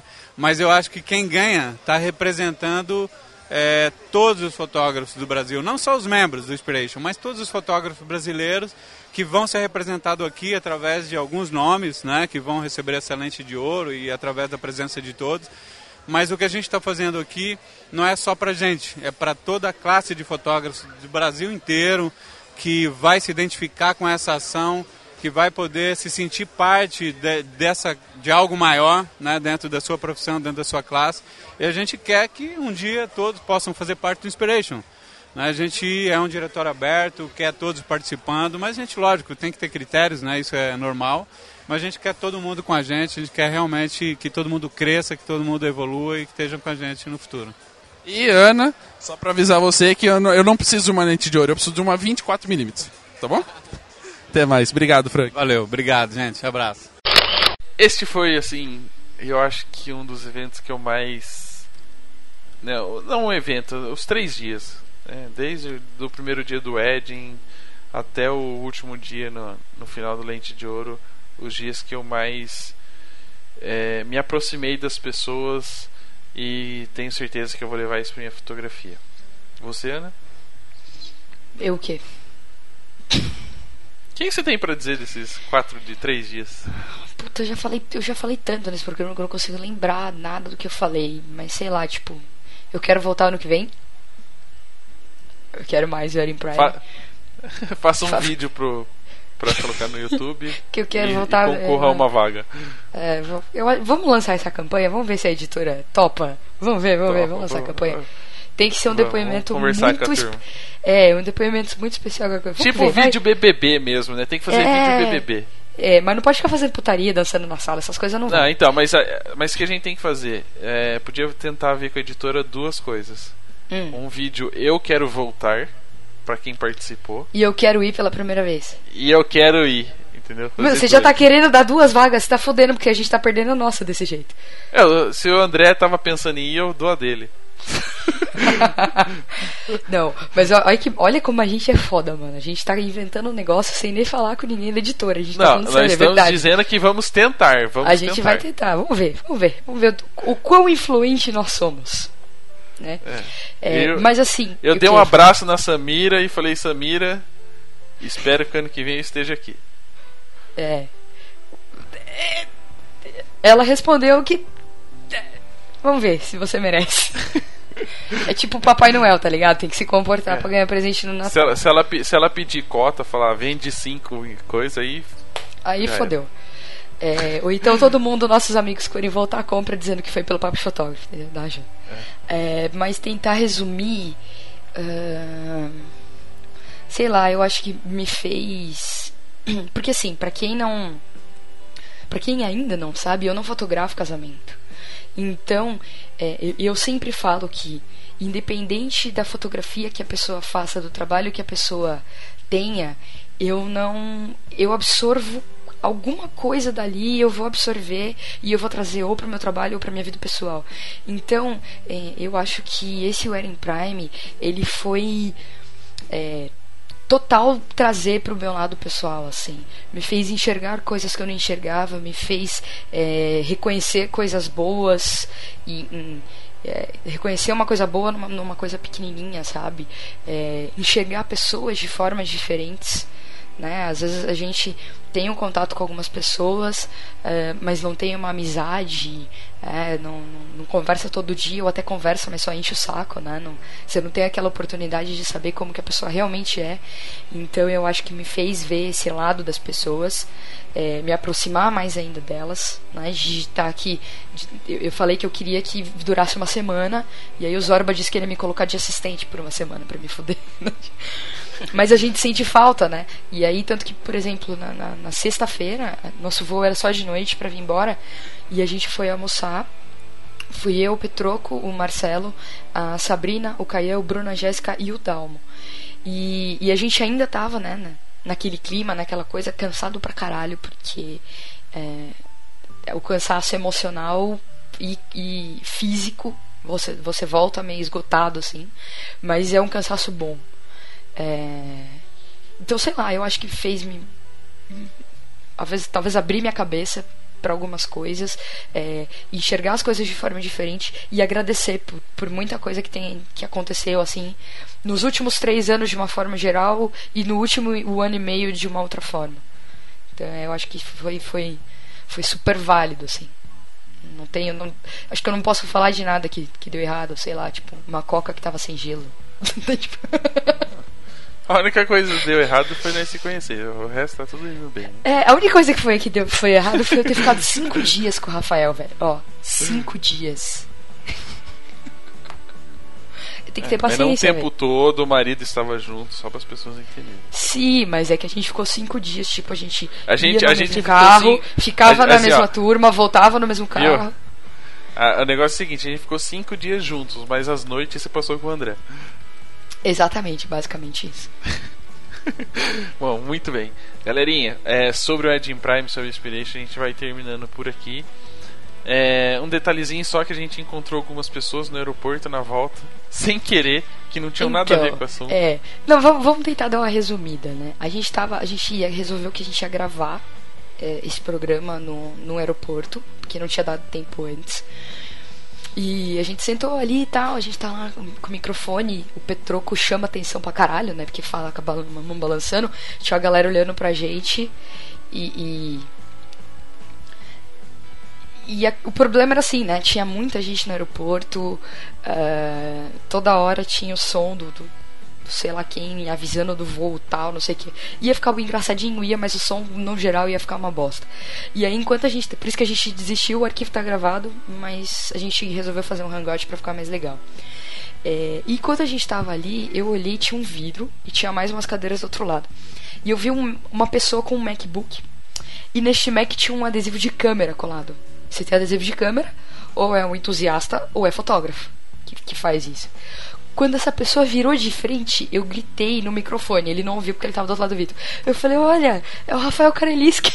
tipo, o que, que ele tava fazendo no aeroporto de Floripa?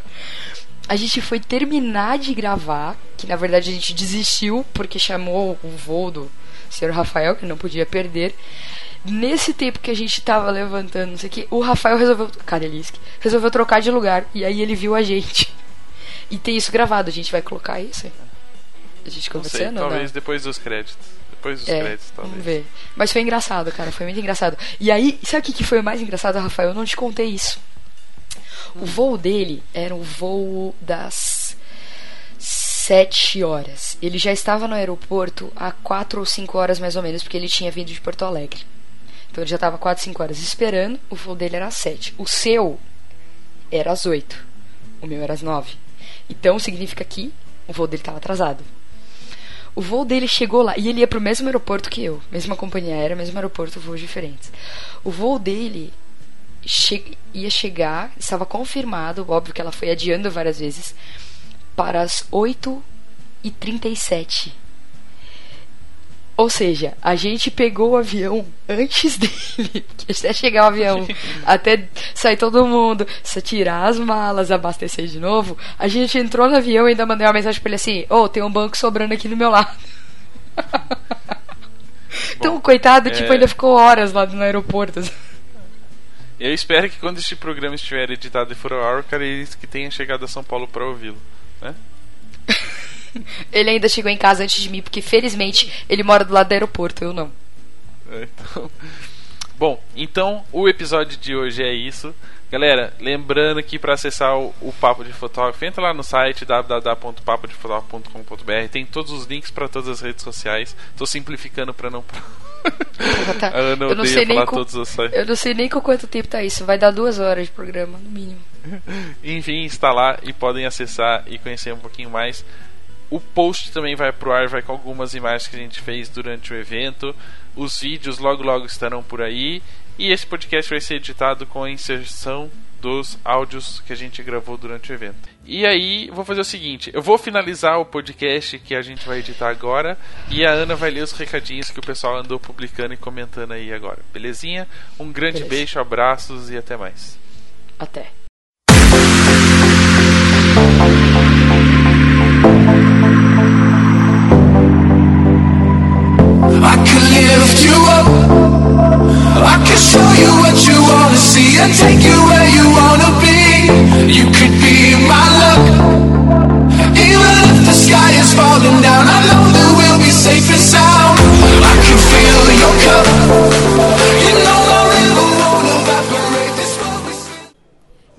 Seguinte, a gente tá no aeroporto, indo embora pra São Paulo, gravando o papo de fotógrafo, já encontramos fugista. E aí o que, que a gente vê do outro Você lado da sala minha de série. embarque? Eu vi que você tava assistindo, você tava assistindo Sherlock, Tô né? assistindo Sherlock. É, Então, é, que, pra quem não reconheceu a voz, é o Rafael Gareliski. Oh, meu Deus!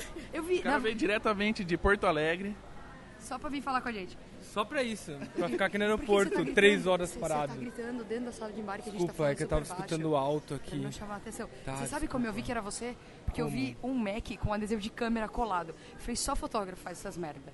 Aí você Logo- virou de frente. Quando você virou de frente, quando você sentou, eu vi você. Aí quando você virou de frente, eu vi que eu falei, não, sorte que é o Rafael tá uma hora e meia. Que hora que é o seu voo? Era sete, vai ser só oito e meia. Pra onde você vai? Pra São Paulo. Mas você vai pela Gol? É. Será que é o mesmo que o meu? Não, o meu era. Não, o meu é das 8. 15 e 11. Ah, ou- não, o meu é 12 e 13. Cadê São Paulo? 8 e 53 é o meu. Não, o meu 15 e 8 e meia. 15 e 11. Ah, então é um depois do seu. Tá Tá vendo? atrasado, uma hora e quarenta. Tchau, Rafael. Desculpa, o meu é agora. Falou.